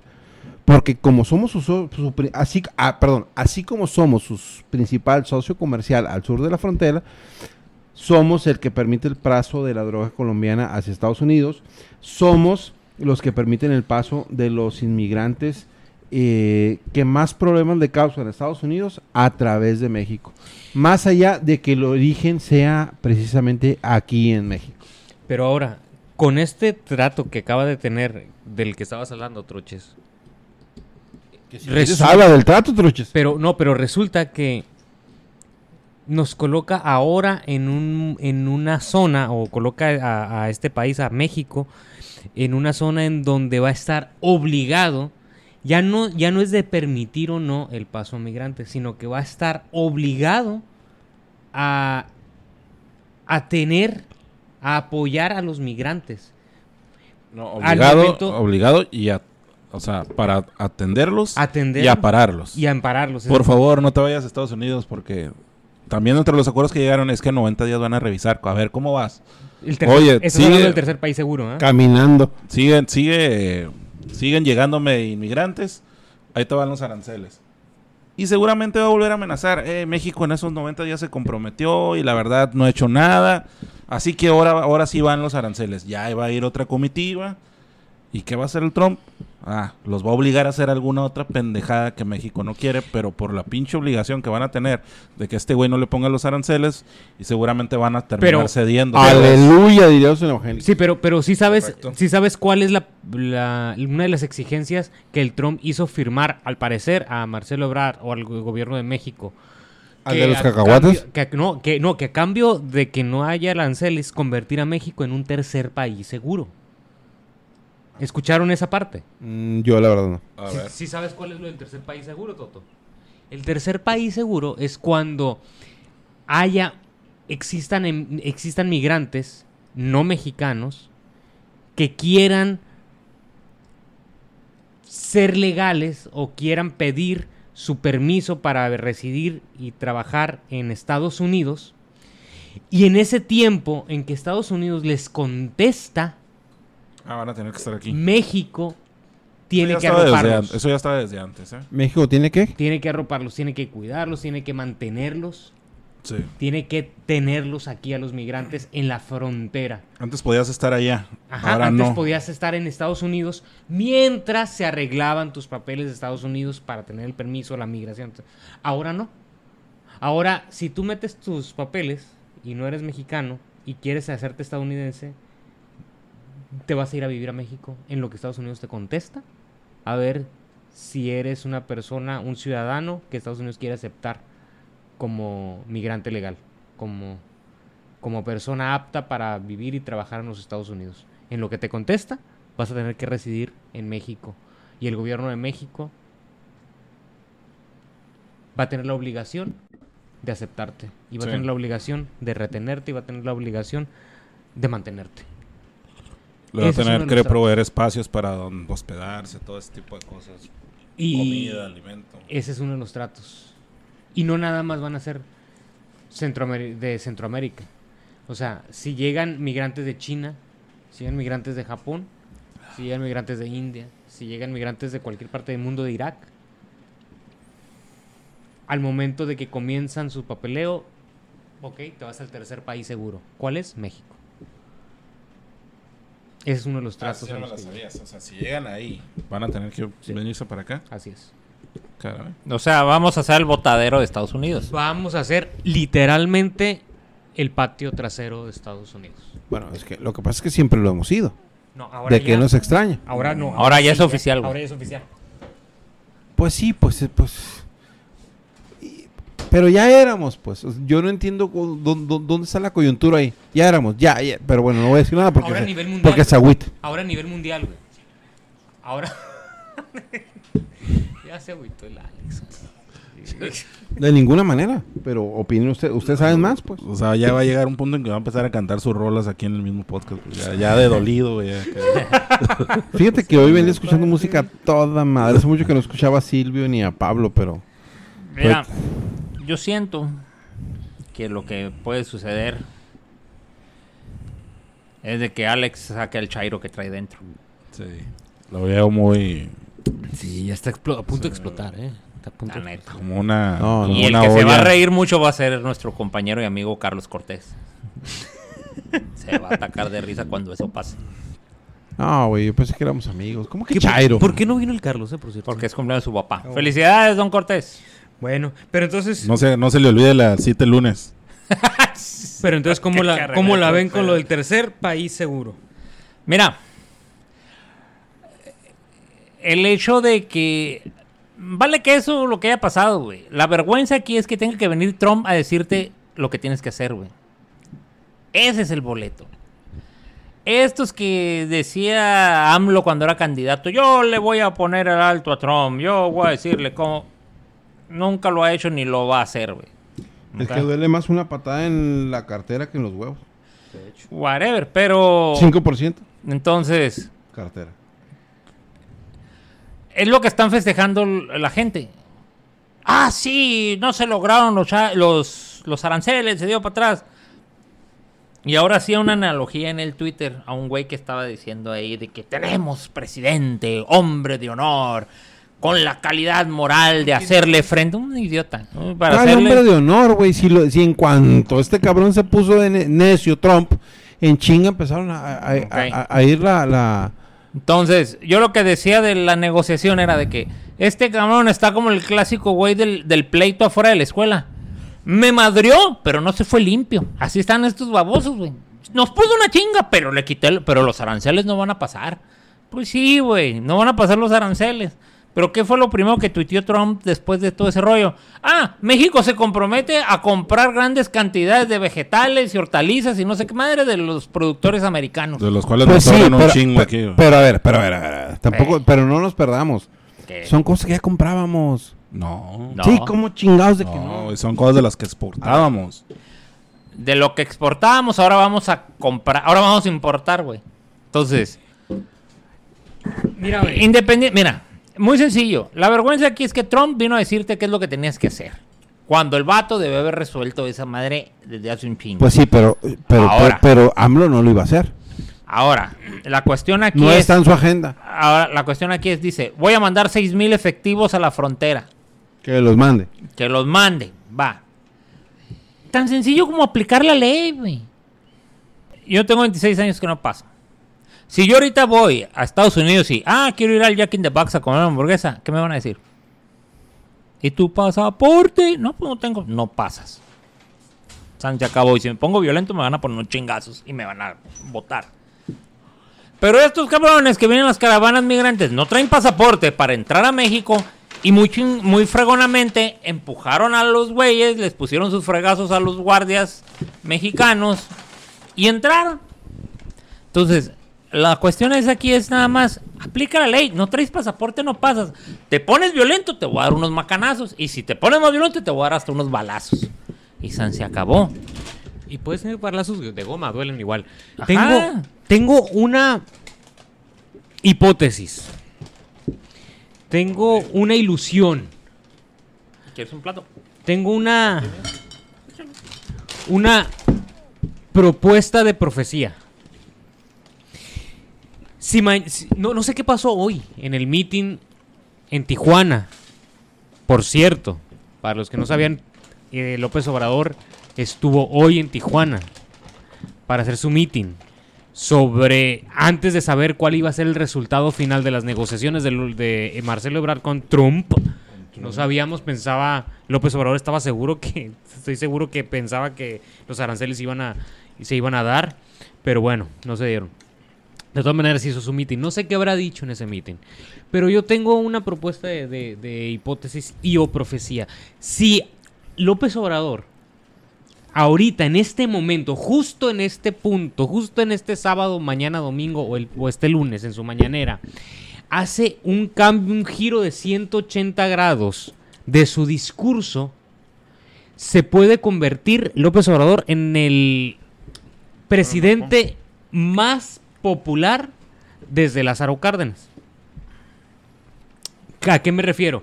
Si, por ejemplo, ahorita ya logró echar para atrás, sea como sea, lograron, echar para atrás los aranceles. Si el lunes dice, ¿sabes qué? Vamos a cancelar Santa Lucía, vamos a seguir con el aeropuerto del Naim de Texcoco. ¿Sabes qué? Vamos a, devolver la- las ayudas al CONACID. ¿Sabes qué? Vamos a... Y todos los programas sociales vuelve a lo que debieron hacer siempre y, y dice, ¿sabes qué? Vamos a reducir el apoyo a Pemex porque según las calificadoras eso es lo que nos está llevando al traste. Vamos, si hace todo lo que la oposición, por lo que la oposición lo está criticando, los chairos, sus seguidores, no lo van a contradecir, güey. Porque son seguidores, son, son, son, son su secta. No lo van a contradecir, van a decir, ay, pues si él dice, "Ah, está bien. Y los que lo critican, van a decir, ay, vaya, hasta que reaccionó. Y eso va, pu- puede ser que se convierta en un presidente realmente popular. O sea, que de 30 millones de que lo seguían, lo termine siguiendo 60 u 80 millones. Entonces quiero pensar que todos estos seis meses fue una preparación maquiavélica de, de López Obrador para de un extremo irse al otro extremo y ahora sí entonces arrastrar a toda la emocionalidad mexicana a un nacionalismo exacerbado a nivel cultural y dentro de esta sociedad política. ¿Cómo la ven? Yo creo que un... un- Perdón, yo no. No, no, no, ya- punto de vista les vale madre. ¡Ah! Fíjate que un nacionalismo exacerbado es cuando está exagerada una situación. Ajá. Pero si el vato, yo como les digo a mis amigos chairos, si López Obrador empieza a tomar decisiones prudentes, objetivas, donde México le cae sensatas, donde México le vaya bien, yo voy a ser el primero en pedir disculpas a los chairos de los que me burlé, no a todos, de los que me burlé, y pensar positivo en este gobierno. Pero yo no veo en el futuro, a corto plazo, algo, ni a, ni a mediano ni a largo, algo que las decisiones que este gobierno está tomando sean positivas para el país. Punto y se acabó. Y si en, ese, eh, eh, en esa utopía de lo que tú estás hablando, Tony, pudiera funcionar para México, yo sería el primero en, en, en aplaudirlo, pero pues eso que tú estás diciendo está medio cabrón. ¿Tú cómo la ves, Troches? Ah, Ya me callé. No, sí, güey, pero ahora el Troches está callado porque está comiendo alitas, güey. No, no, está ardido. No, no, no. Yo ten- mira, si, si sucede eso, primeramente, Alex, no tienes por qué pedirle disculpas a nadie. Porque si sucede ese cambio. Es que sí, tú no, No, sabes cómo- lo que les he dicho a mis amigos. No, no, no, pero es que si. su- No, no, perdón, pero ahí sí no, no, no, no Sí, mejor pero- no digas nada. Pero si sucede ese cambio de mentalidad y de accionar del, de López Obrador, más bien sería ratificar lo que les has dicho. Ya ven, tenía razón, estaba equivocado el güey y ahora sí corrigió.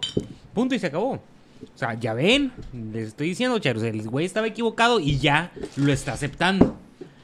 Entonces, ah, fuera de, de, de disculparte sería que ellos entendieran que sí, se estaban haciendo las cosas mal, como todo mundo les, está, les hemos estado diciendo. Entonces, si López Obrador cambia su manera de pensar, es decirles, ya ven cabrones, ya ven que sí estaba mal, ya está corrigiendo el güey. Ah, bueno, ahora sí vamos todos juntos.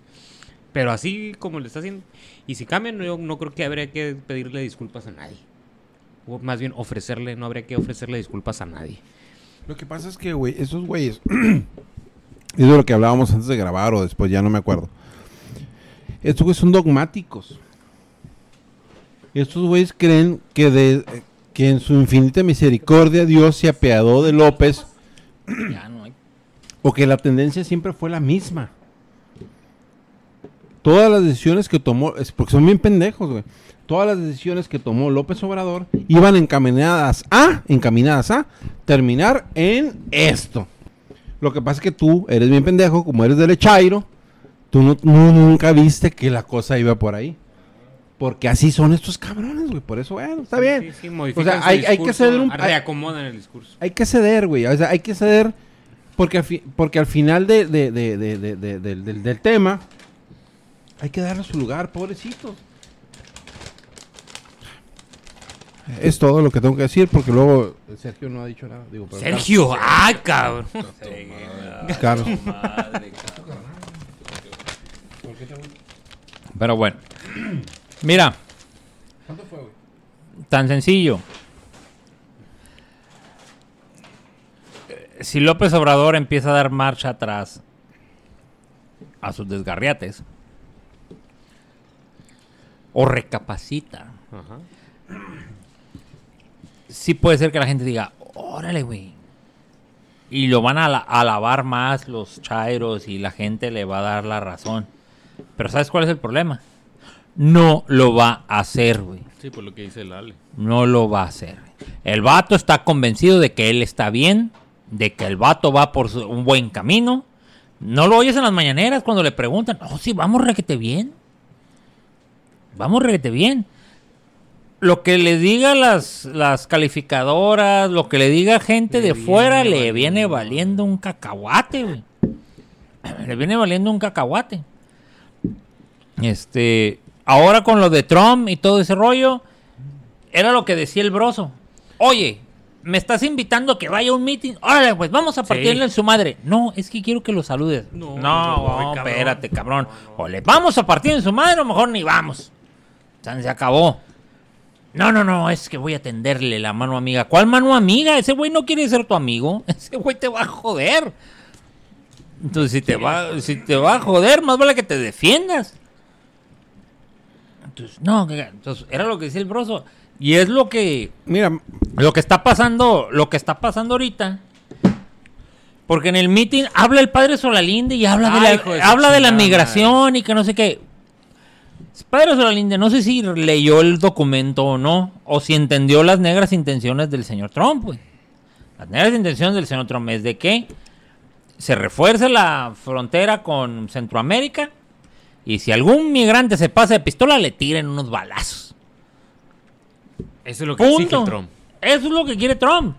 Y el Solalinde habla, no, sí, es que la migración. No, se supone que tú eres defensor de migrantes, güey. Lo que te está diciendo Trump es que tú vales para pura madre y que a ti también te tiren un balazo, güey. Porque tú estás defendiendo algo que Trump no quiere. Entonces, al rato, no lo dudes, güey. Que el gobierno federal se deslinde del padre. Ahora sí, se deslinde del padre Solalinde. Ajá. se haga así como que. No, hazte para allá, pinto tu raya. ¿Qué pasó con el Nazón? Le hace su, su, su festejo Y en Bellas Artes. sabía que era para Nazón ahora de repente. Ajá. En Bellas Artes está Martí Batres, está Sergio Meyer, están otros politicones ahí metidos. Ahora ya lo metieron al bote los gringos y de repente, no, yo ni lo conozco. Yo fui por la música. ¿Cuál música, güey? No conoce las áreas de ópera. Martí Batres, baboso. O sea, cállate. Y el Sergio Mayer tampoco, güey. Ahora, Y es más, el Sergio Mayer subió un video ahí. Aquí con la gente de la luz del mundo. Miren el ánimo y miren no sé qué más. pero cuando le preguntan, pues, ¿qué quieren que haga? Viejo. Cállate, güey, cállate. Están conectados porque es, porque los, los 5 millones de güeyes que están con el Nazón en su secta votaron por AMLO y déjense de bronca porque son los beneficiarios de todos sus programitas sociales. Así es. ¿Cuántos miles de ninis están en la en la luz del mundo? Un chingo, güey, un chingo. Y, y fíjate, ahorita que dijiste lo de Ninis, eh, platicaba con nuestro amigo, Con otro nini. con nuestro amigo Julio Pérez Ah, ese no es nini. eh, el día de ayer. Es adulto Saludos mayor. a Julio y saludos a Tatiana. Y entonces me comenta Julio ahorita que estabas hablando de los ninis, dice, ¿sabes qué? Mi hija, una chica de 20 años, tiene sus amiguitas, sus amigas de 20 años, también veinteañeras, y les preguntó mi hija, ¿votaron? Y sus amigas le dijeron, no sabía que había votaciones. ¡Ah, su madre, güey! Está bien perra. Ahí, ahí- pero ahí va la siguiente. Ahí va la siguiente. Muy bien. Y preguntaron ellas, ¿quién ganó? Y entonces a la respuesta, ganó Morena. Las chicas millennial, 20 años, dijeron, yes. Yes. O sea, no sabían que había elecciones. No sabía que había elecciones, pero cuando supieron que ganó Morena, que es el eh, que es la marca de moda, se pusieron contentas, dijeron, "Yes." ¿Por qué? Porque es una marca, güey, es una moda morena, güey, es una moda para para los millennial, para los ch- los chamaquitos de 20, 21, 22 años que como hemos reiterado aquí varias veces, no tienen una cultura, no tienen una cultura de la lectura, güey. Güey. No tienen una cultura de la lectura, güey. No tienen ni idea de quién es Bonilla, no tienen ni idea de quién es Castro de quiénes son los Castro Pues Trenti. no, qué chingado No, van a no. no tienen, no, no saben qué significa, qué va a implicar su yes en los bolsillos de sus papás, que son los que están pagando las colegiaturas. El caso este ya no es nuevo, ¿no? Pero quisiera retomarlo. De la secretaria de... ¿Cuál fue la que le hicieron renunciar? ¿De Energía o Economía? Semarnat. Semarnat. Semarnat. Que- No le hicieron. Bueno, pobre pendeja, güey. Ay, Bueno, ok, se sabe la historia de que la corrieron porque retrasó un vuelo, ¿no? Así es. a, a- adrede, ¿no? Por sus pistolas. Y luego se supo que venía a Mexicali, ¿no? Yo le quisiera preguntar, bueno, yo no escuché ningún chairo o, o- o leí que algún chairo preguntara ¿y a qué vino a Mexicali? Porque no tenía agenda pública en Mexicali. No sé si Cabrón. supieron a qué vino. No, no, no. Yo, No. Vino, yo me acabo de enterar que iba a venir vino a. Constellation, ¿Qué es Constellation? la cervecera por la que los chairon Ah. quieren que no se instale porque nos va a quitar el agua.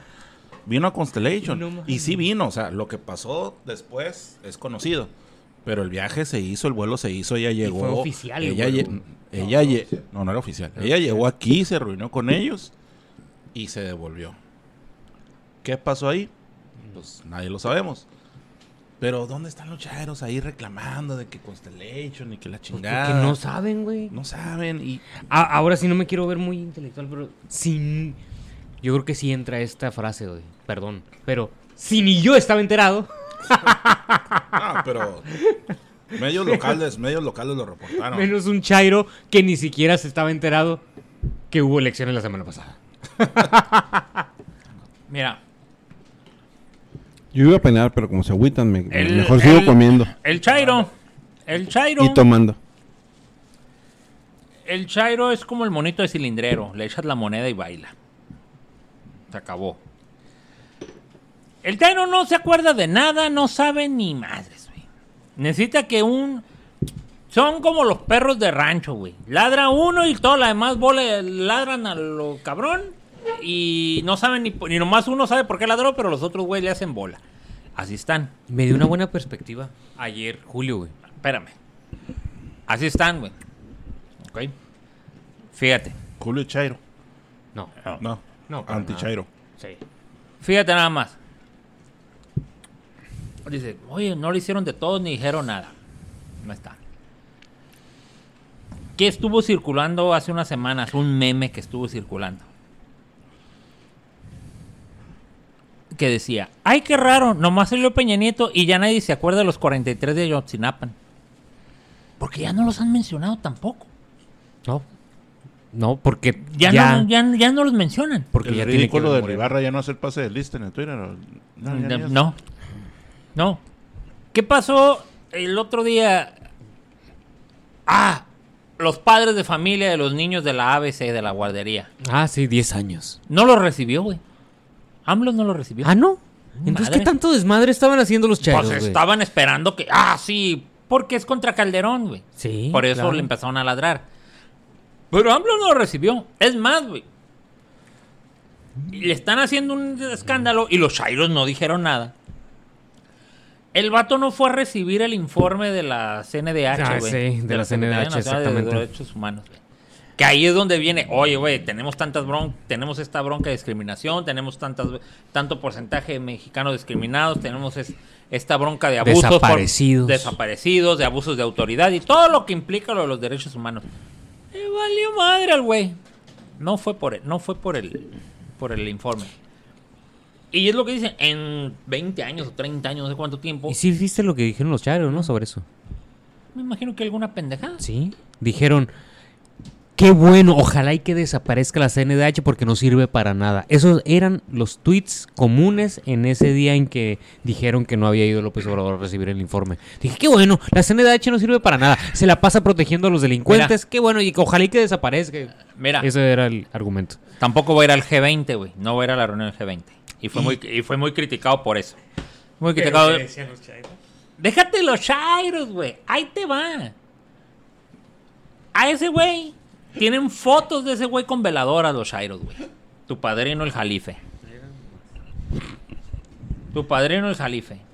El jalife dice, es bueno que López Obrador vaya al G20.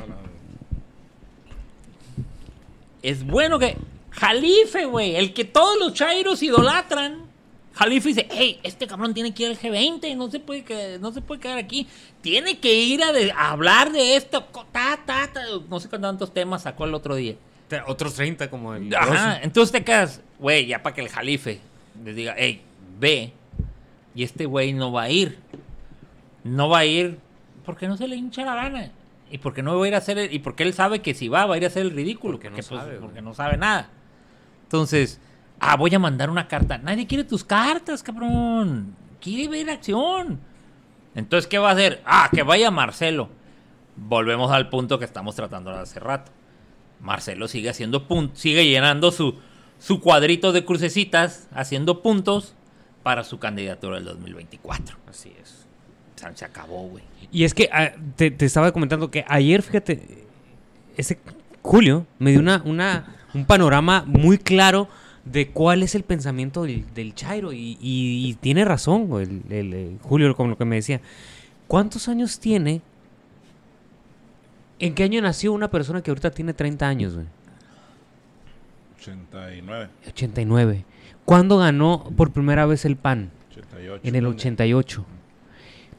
Para una persona ahorita de 30 años, güey, no está en su mente Es lo que era el PRI. una oposición, güey, en, en Baja California.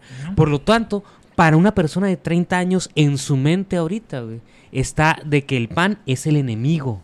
Porque es el que ha estado en el poder siempre. Iba a opinar, que- pero pues mejor no opino. Ahorita opinas. Desde que él nació, ha estado en el poder siempre. Lo que era el PRI Cua- cuando nosotros votamos. Exactamente. Por primera cuan- vez. Y cua- cuando, cuando nosotros estuvimos en el 88, nos dimos cuenta que el que ganara Rufo Apple del PAN en Baja California fue para México, para el país, como si la selección mexicana hubiera ganado un mundial, güey.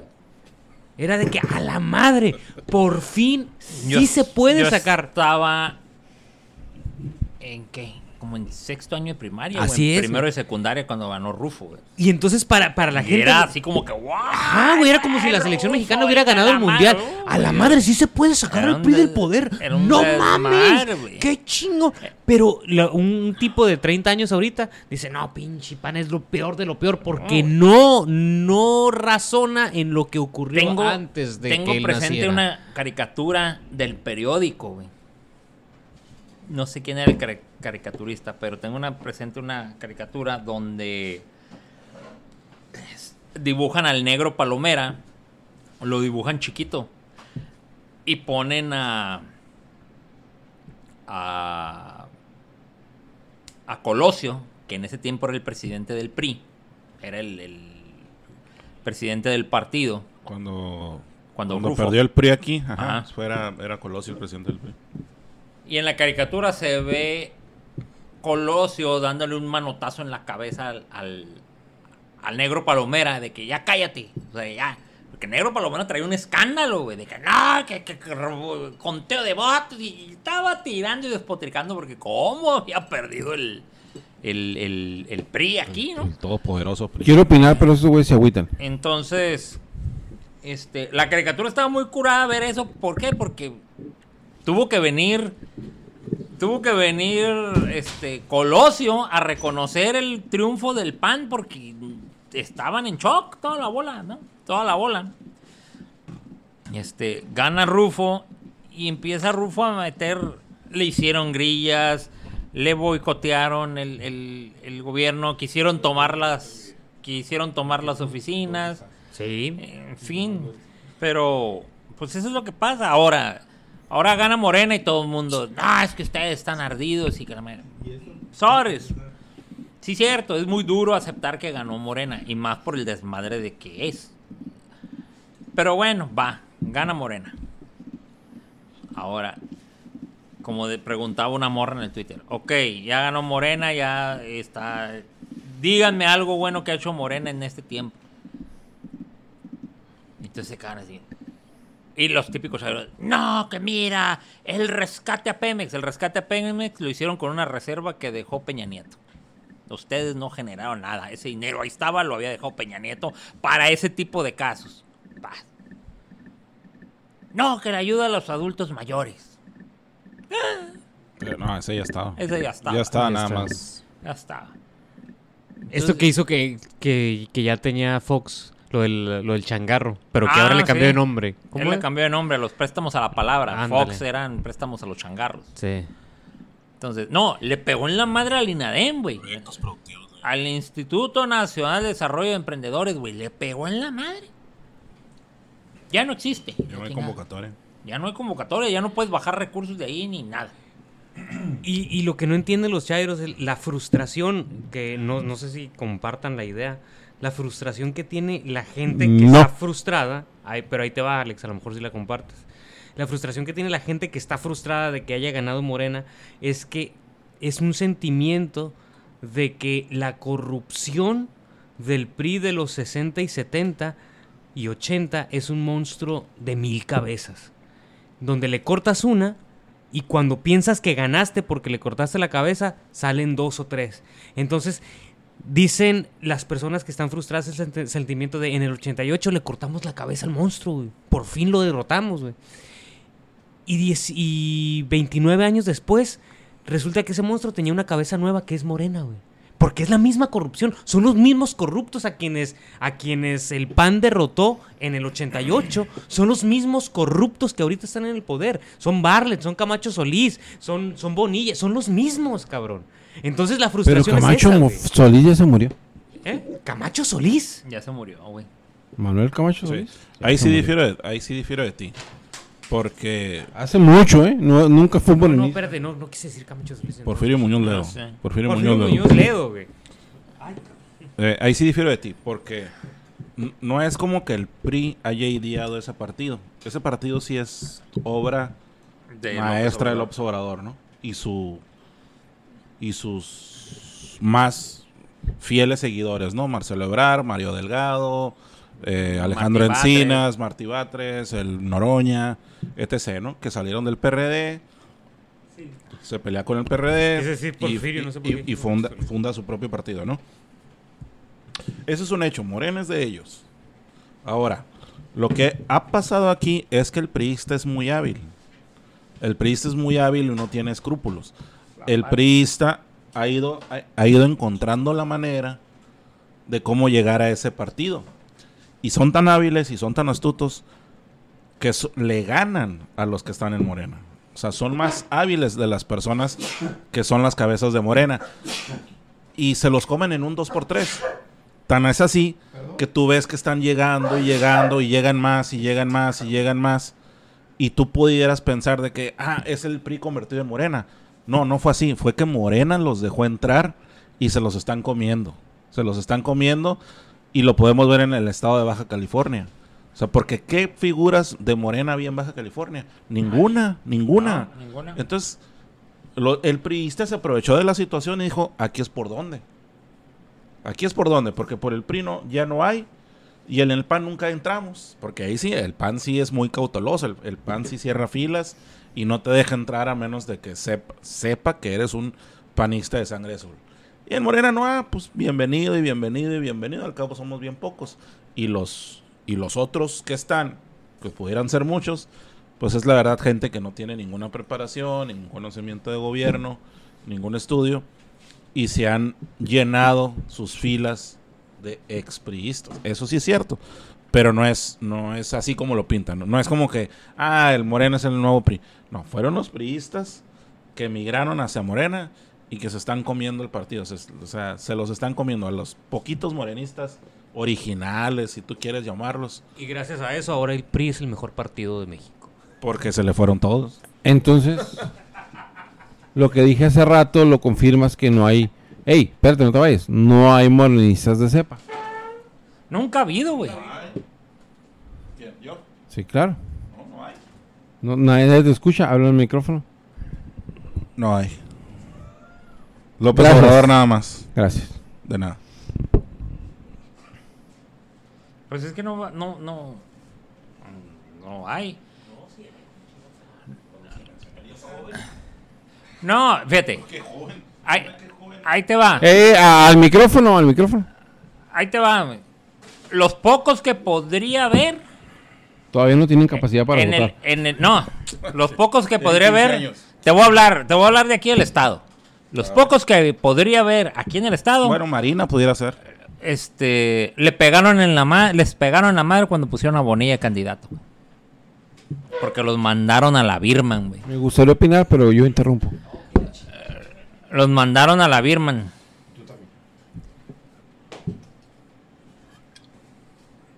Los mandaron a la Birman porque llegó llegó Bonilla y Bonilla empezó a hacer lo que le dio su chinga gana con Morena y los hizo a un lado. Ajá. Porque aplicó la de que, pues sí, serás de Morena, pero yo no te conozco y meto a la gente que yo conozco. Y la que gente que conocía eran del PRI. Y, fue lo que hizo. Y puro fifi. Y puro fifí. Sí, aparte.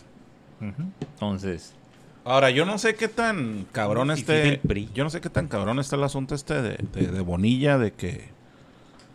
De la periodista esta que. Que en una mañanera le recriminó a López Obrador de que Bonilla la.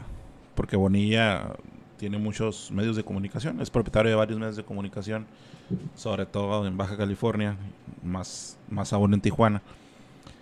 Y una reportera dolida que al parecer la corrió de uno de sus medios o de sus empresas eh, de comunicación y sin pagarle ni un peso, pues se va a una mañanera, logra entrar y le dice al observador, oye, yo tengo varios datos de que Bonilla no es la persona que crees, que es... me- le cuenta todo el caso, ¿no? Me corrió. Y aparte, yo sé que no cumple la... la Pues fue la que le dio las pruebas, ¿no? Exactamente. No cumple la, la residencia en Baja California. Los tantos años que ocupas vivir aquí en Baja California para poder ser un candidato a gobernador. Es más aún.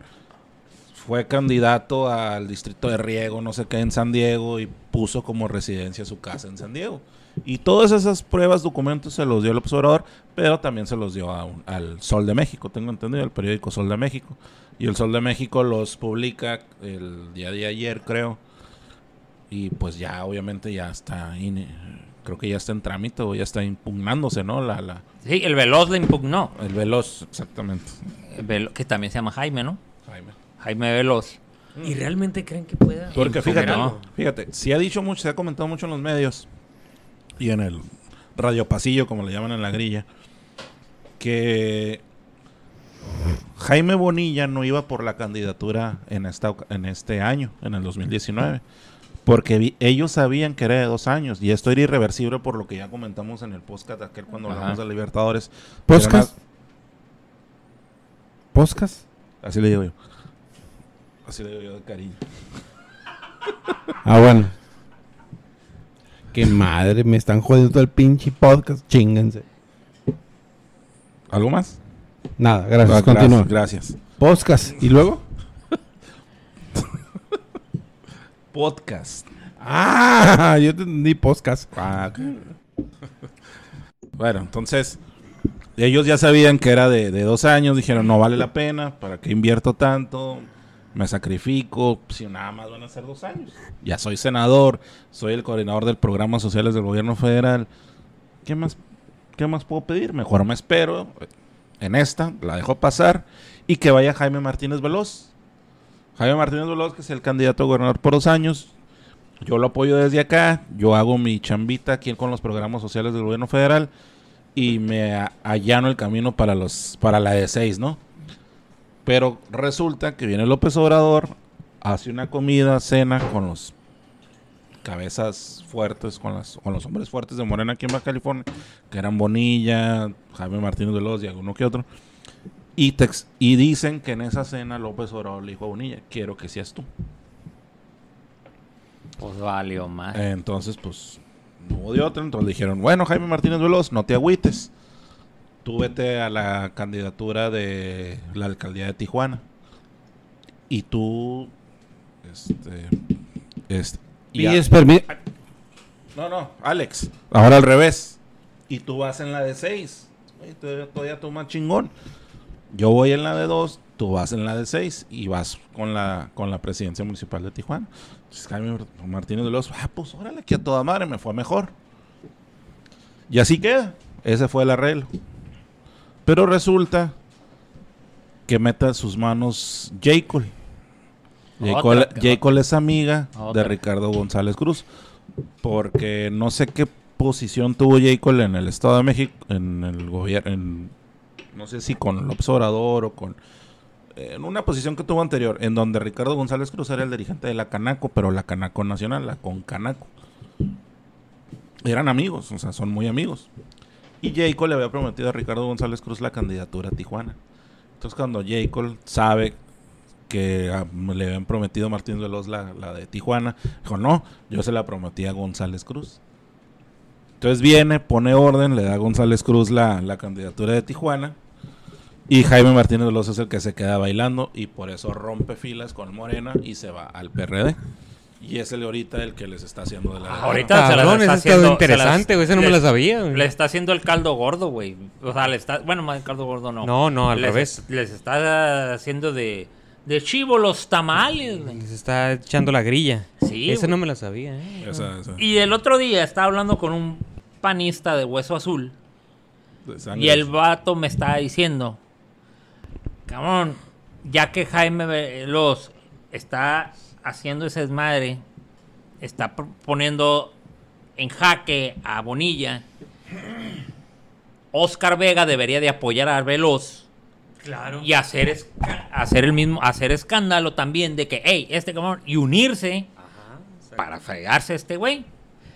Dijo, eso lo único que denota es que a estos cabrones les vale madre el Estado. Desde lo que importa son ellos. Yo, pues es que ahora sí que ahí se la pones porque sería unir el PAN y el PRD, que no sería la primera vez que se unen, pero Pero tienen miedo. Como saben Ajá. que van a gobernar todo, tienen miedo de que vaya a ser una persecución, que vaya a haber represalias, que les puedan, no y, sé, y yo creo que el miedo nace de que... de que al- tienen colas que, les, que tienen colas. y, de- y- y aparte de que tengan pero colas- todos tienen cola. güey. No, no, y aparte de O sea, eso, ni- lo que pasa, lo único que cambia es quién está arriba, 88. porque todos tienen cola.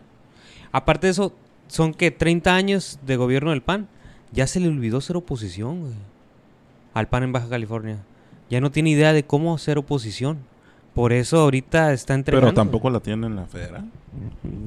Mira, Ajá. yo platicando O sea, con sí, este vato, tienen un dirigente nefasto. Sí.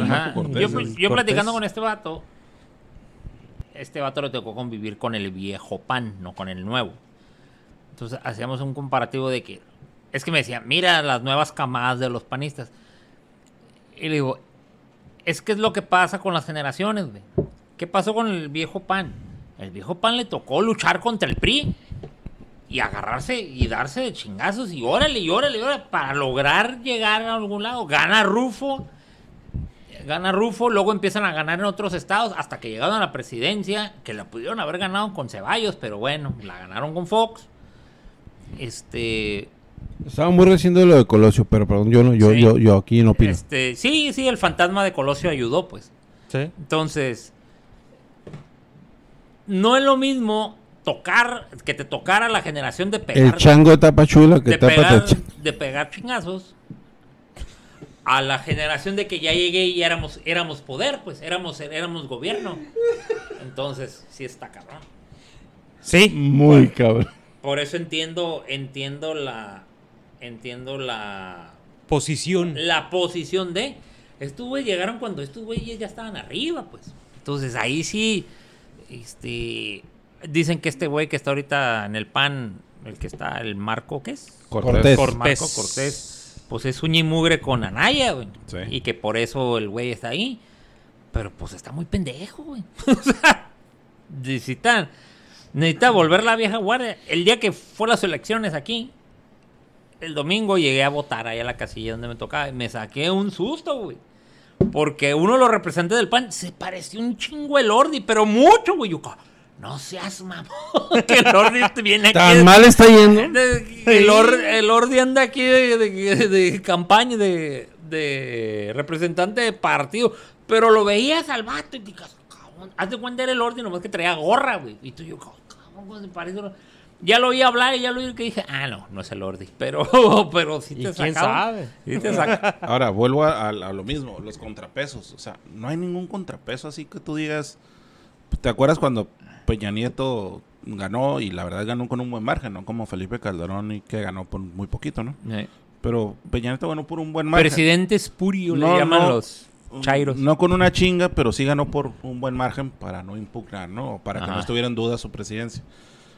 Pero sin embargo, López Obrador estuvo los seis años chingue y jode de que cualquier cosa que hacía, que la soberanía nacional y que estamos entregando el, el país y que estamos privatizando todo. Que nos Y va a llevar al en el Pacto al por México, ¿no? despeñadero. El despeñadero, exactamente. Era un contrapeso, ¿no? De la política nacional. Yo no veo ningún contrapeso ahorita en los seis meses. El único contrapeso que veo son los medios de comunicación y los y los grandes comunicadores lo- o los más famosillos, ¿no? Los chayoteros, Pero, los o los Sí. chayoteros, como les llama él. Pero yo no veo a Ricardo Anaya, que fue el que quedó en segundo lugar en la elección presidencial. Tal vez sí por mucho o por más margen, pero yo no lo veo eh, criticando alguna acción, no lo veo tomando la palabra, no lo veo en el Twitter, no lo veo en, en algún programa de ¿Sabes televisión. ¿Quién está así? No veo, no veo a Meet diciendo, hoy está mal este, este esta propuesta económica, está mal. Meet de repente sale, ¿eh? pero, Pero ha no, salido un- muy leve. El que sí está tirando es Calderón. Pero Felipe Está Calderón bien, porque hay un tiro cantado entre ellos dos. ¿Sí? Sí, pero Felipe Calderón Y está aparte- tirando. Y tan está tirando y tan les está pegando, güey, que la bola de Chairos, lo único que saben hacer, ellos que alegan tanto de que dame argumentos, ellos no están dando argumentos, güey. Ellos nomás ponen su estúpido tweet de ya está pisteando tan temprano. Ay, Sácalo de la ABC. Ya no, ya no, ya no pistee, ya no tome, que no sé qué, ya le hace daño y la chingada. O si no, sacan lo del ABC. Y cuando tú, asesino, mataste a no sé qué tantos niños. O eh, cuando salió lo de la refinería. ¿Para qué? ¿Para la pinche barda que pusiste tú? ¿Con eso te crees que Sí, tienes no hay- no derecho a opinar? argumentos. Son los únicos argumentos que sacan, güey. pero ahorita- porque Felipe Calderón sí les está Pero ahorita pegando. Felipe Calderón es un contrapeso que no tiene partido, porque Exacto. él renunció al PAN y, y tiene un proyecto que se llama México Libre, Sí. que quería lanzar a su esposa, no les pegó, y ahorita están como en, en un estado de... Están en laguna. Como en un, ajá, en, un- en el limbo, en una En laguna, limbo. no sé. Ah. Ahora, el PAN es la segunda fuerza política, quieras o no, es la segunda fuerza política del país. Ricardo Naya fue el que quedó en segundo lugar. Ahora, ¿quién pudiera capitalizar más siendo un contrapeso, siendo un golpeador, siendo un- una persona que, oye, como a- ahorita que hablamos de Antolini, que los programas de televisión que invitan a los debates y te volaste ese pendejo, ¿no?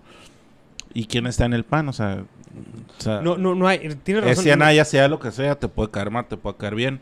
El vato estaba preparado. No hay partido político que contrapeso. Ahorita los contrapesos son, como dijiste, los medios de comunicación y las redes sociales. El PRI.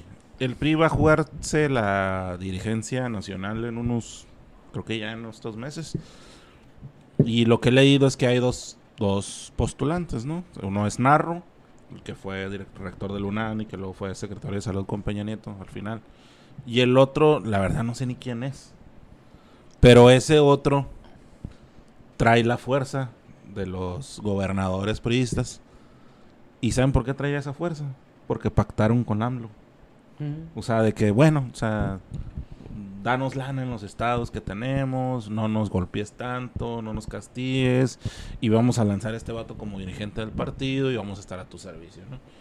Lo que antes hacía el PRI, que hasta los otros partidos controlaba, ¿no?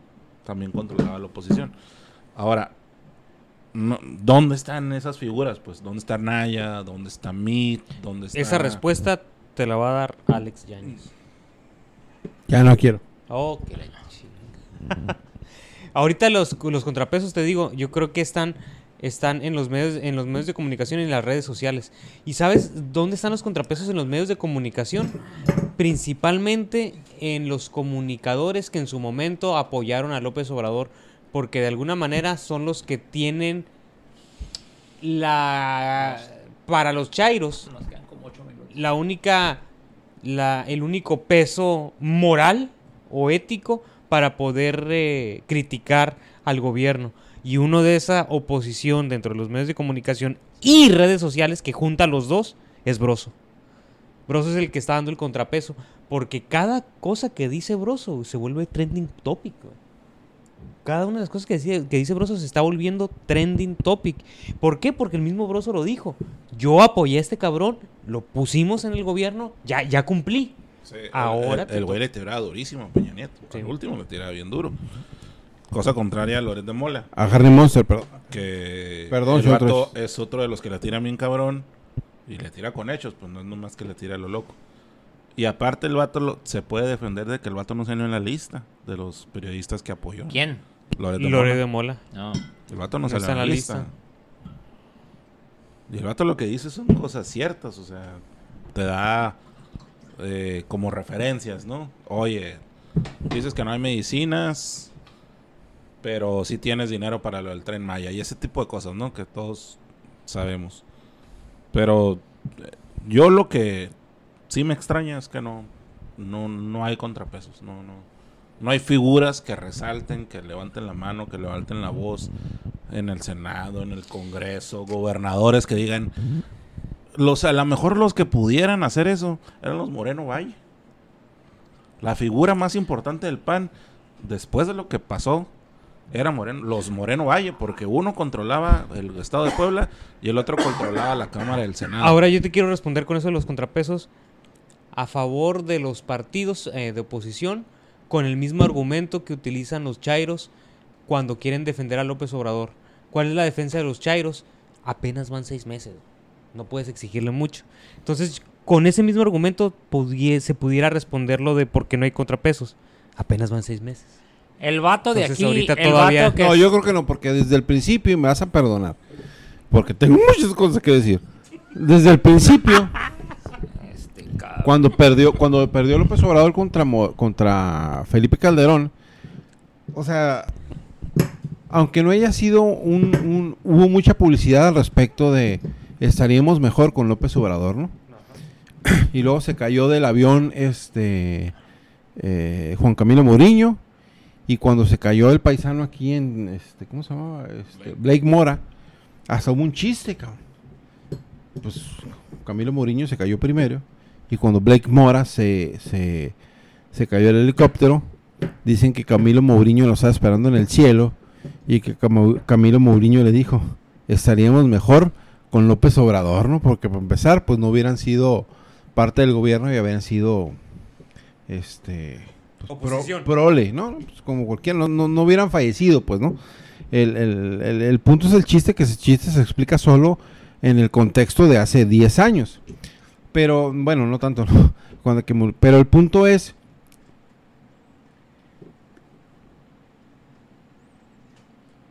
Se me olvidó. Este cabrón, neta, güey.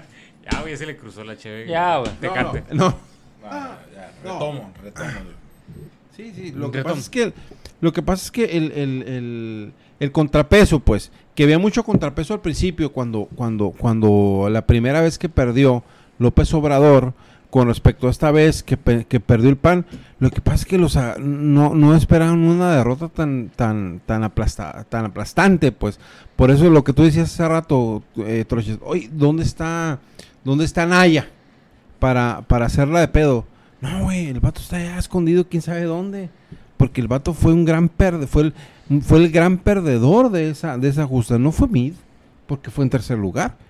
El gran perdedor fue Anaya, porque, porque bueno, si estábamos hartos del PRI, bueno, pues, eh, qui- ¿quién es el, que- el, el- el que le seguía? Era, era, era perdedor. Y qué mejor ejemplo para demostrárselo que no en la primera la vas a lograr que este cabrón que tenemos de presidente ahorita. El rato logró ser presidente. Por- precisamente por eso no había contrapeso, porque también ganó con una, con una ventaja valladora de lo que ganó en su momento Calderón versus eh, López Obrador. Sí, ahí sí. Ahorita no hay, no, o sea, por eso no- puse no de ejemplo no- la de Peña Nieto. Así es, no hay, no hay un contrapeso. razón. ¿eh? Me dando la razón que no hay contrapeso porque apenas van seis meses. No, no, porque desde el principio cuando perdió López Obrador hubo un contrapeso en publicidad que hasta se hizo el chiste que acabo de explicar.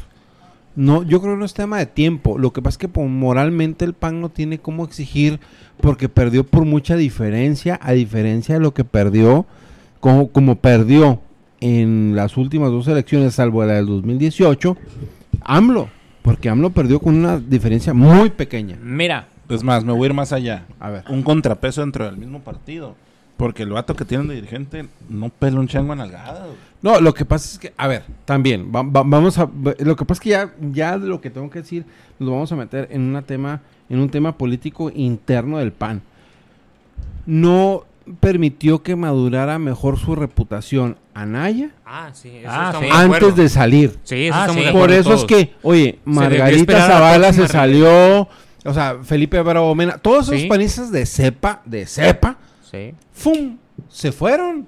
Por eso es que se goloseó el, el chico Ex- Liro. Ese es el punto, pues. Se O sea, goloseó en, el el, en- cabrón. en el PAN no hay nadie con una calidad moral. El momento de Anaya era la próxima elección nuestra. Exactamente. Estoy, ahora sí estoy totalmente de acuerdo contigo. Sí, sí, sí. No supo esperar su oportunidad. Sí, ahorita era para que apoyara a- Había otros panistas de. Exactamente. Había otros panistas de cepa previo a él que tenía que empujarlos.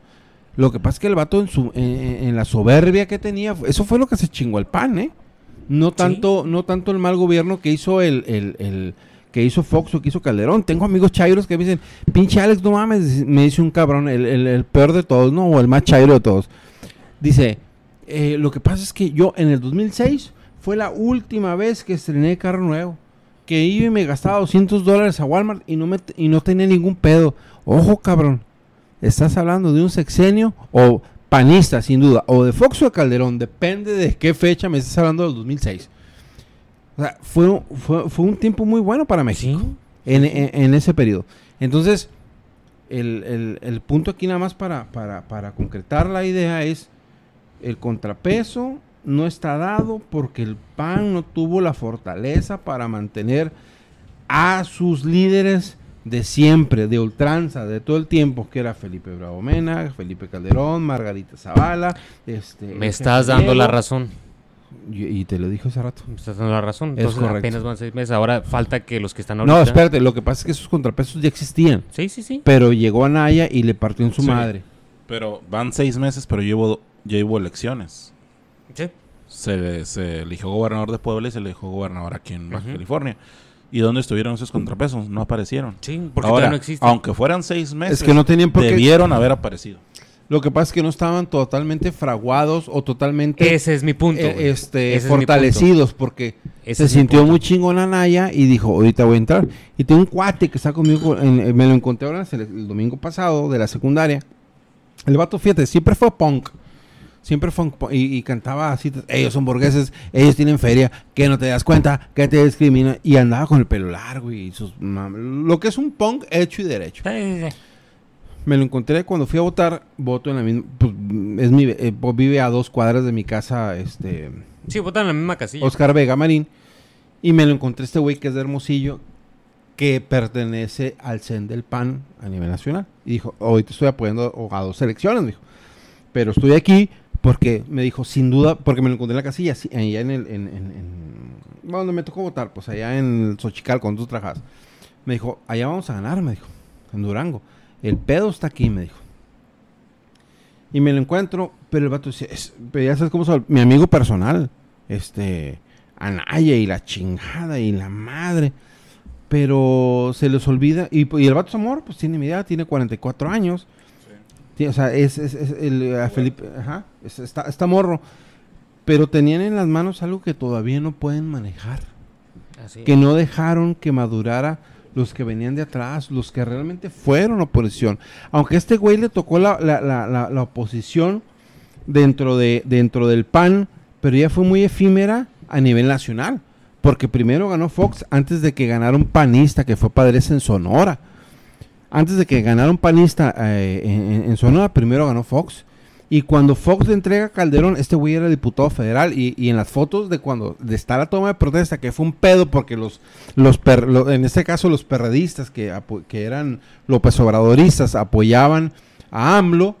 Este güey de los que estaban este, cuidando de que no dejaran, de que pudiera entrar eh, Calderón a tomar protesta al Congreso de- de, De la Unión. de la Unión.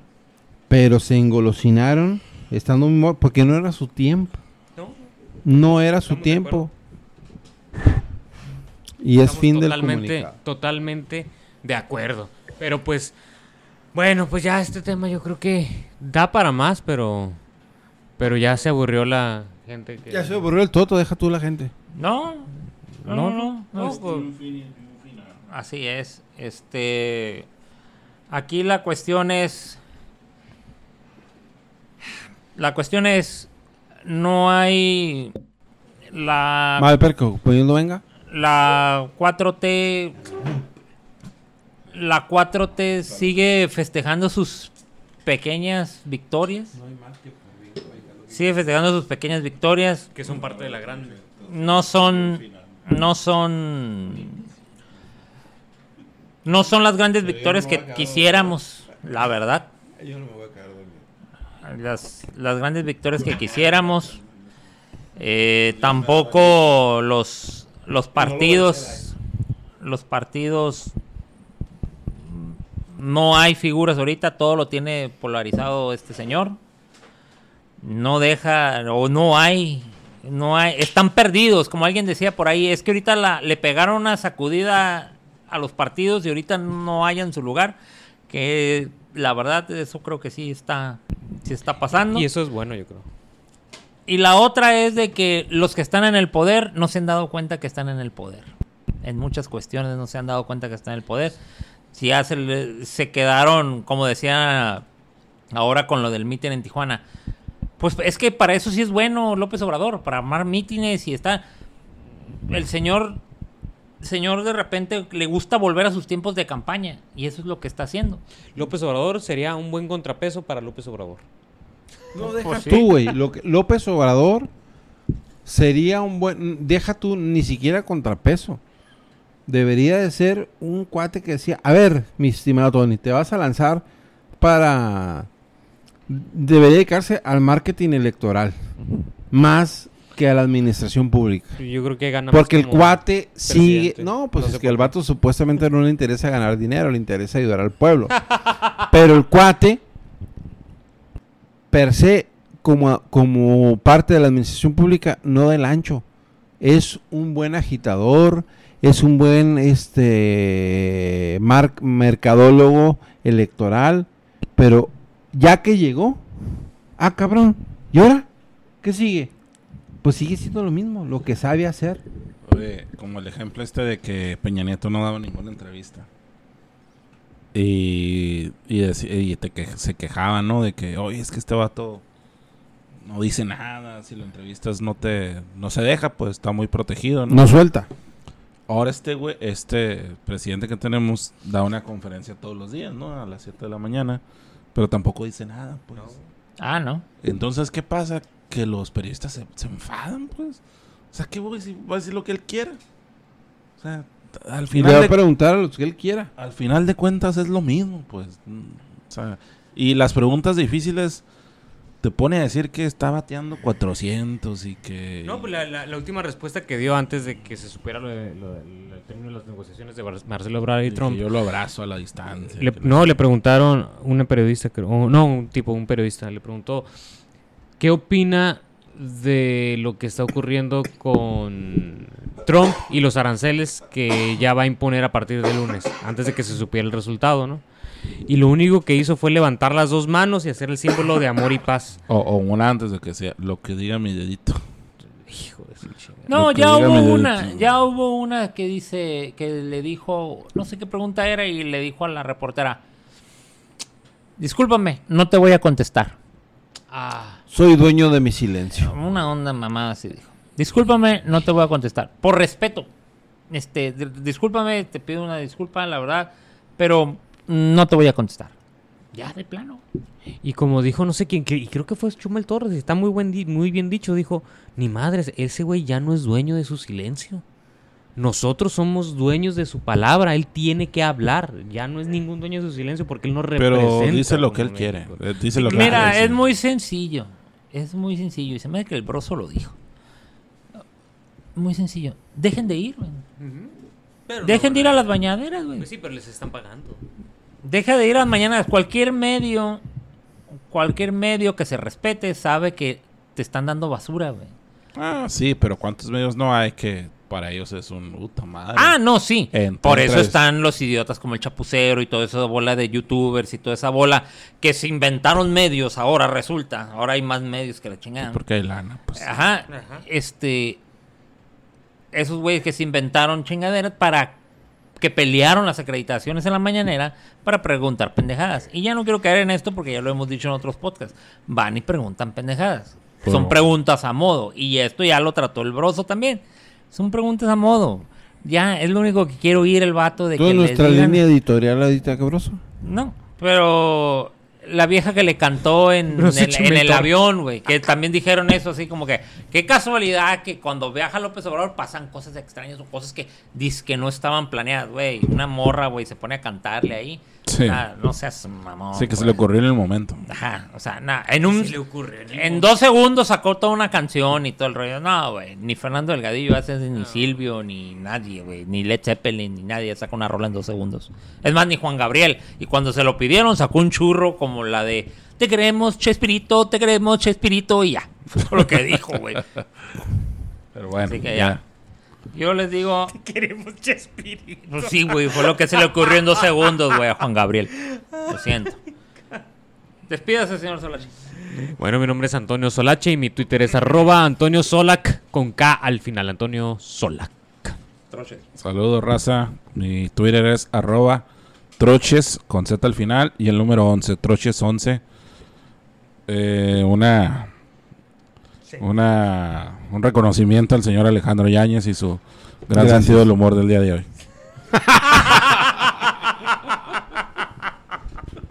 Yo soy el del sentido del humor. Alex Llanes G. Sorry, güey, ya le corté.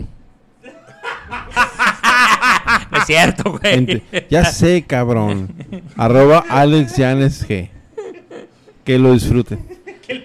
Mi nombre es Jaime Beltrán, mi Twitter es música y sarcasmo, música con K y sin la A. Y les digo al rayo.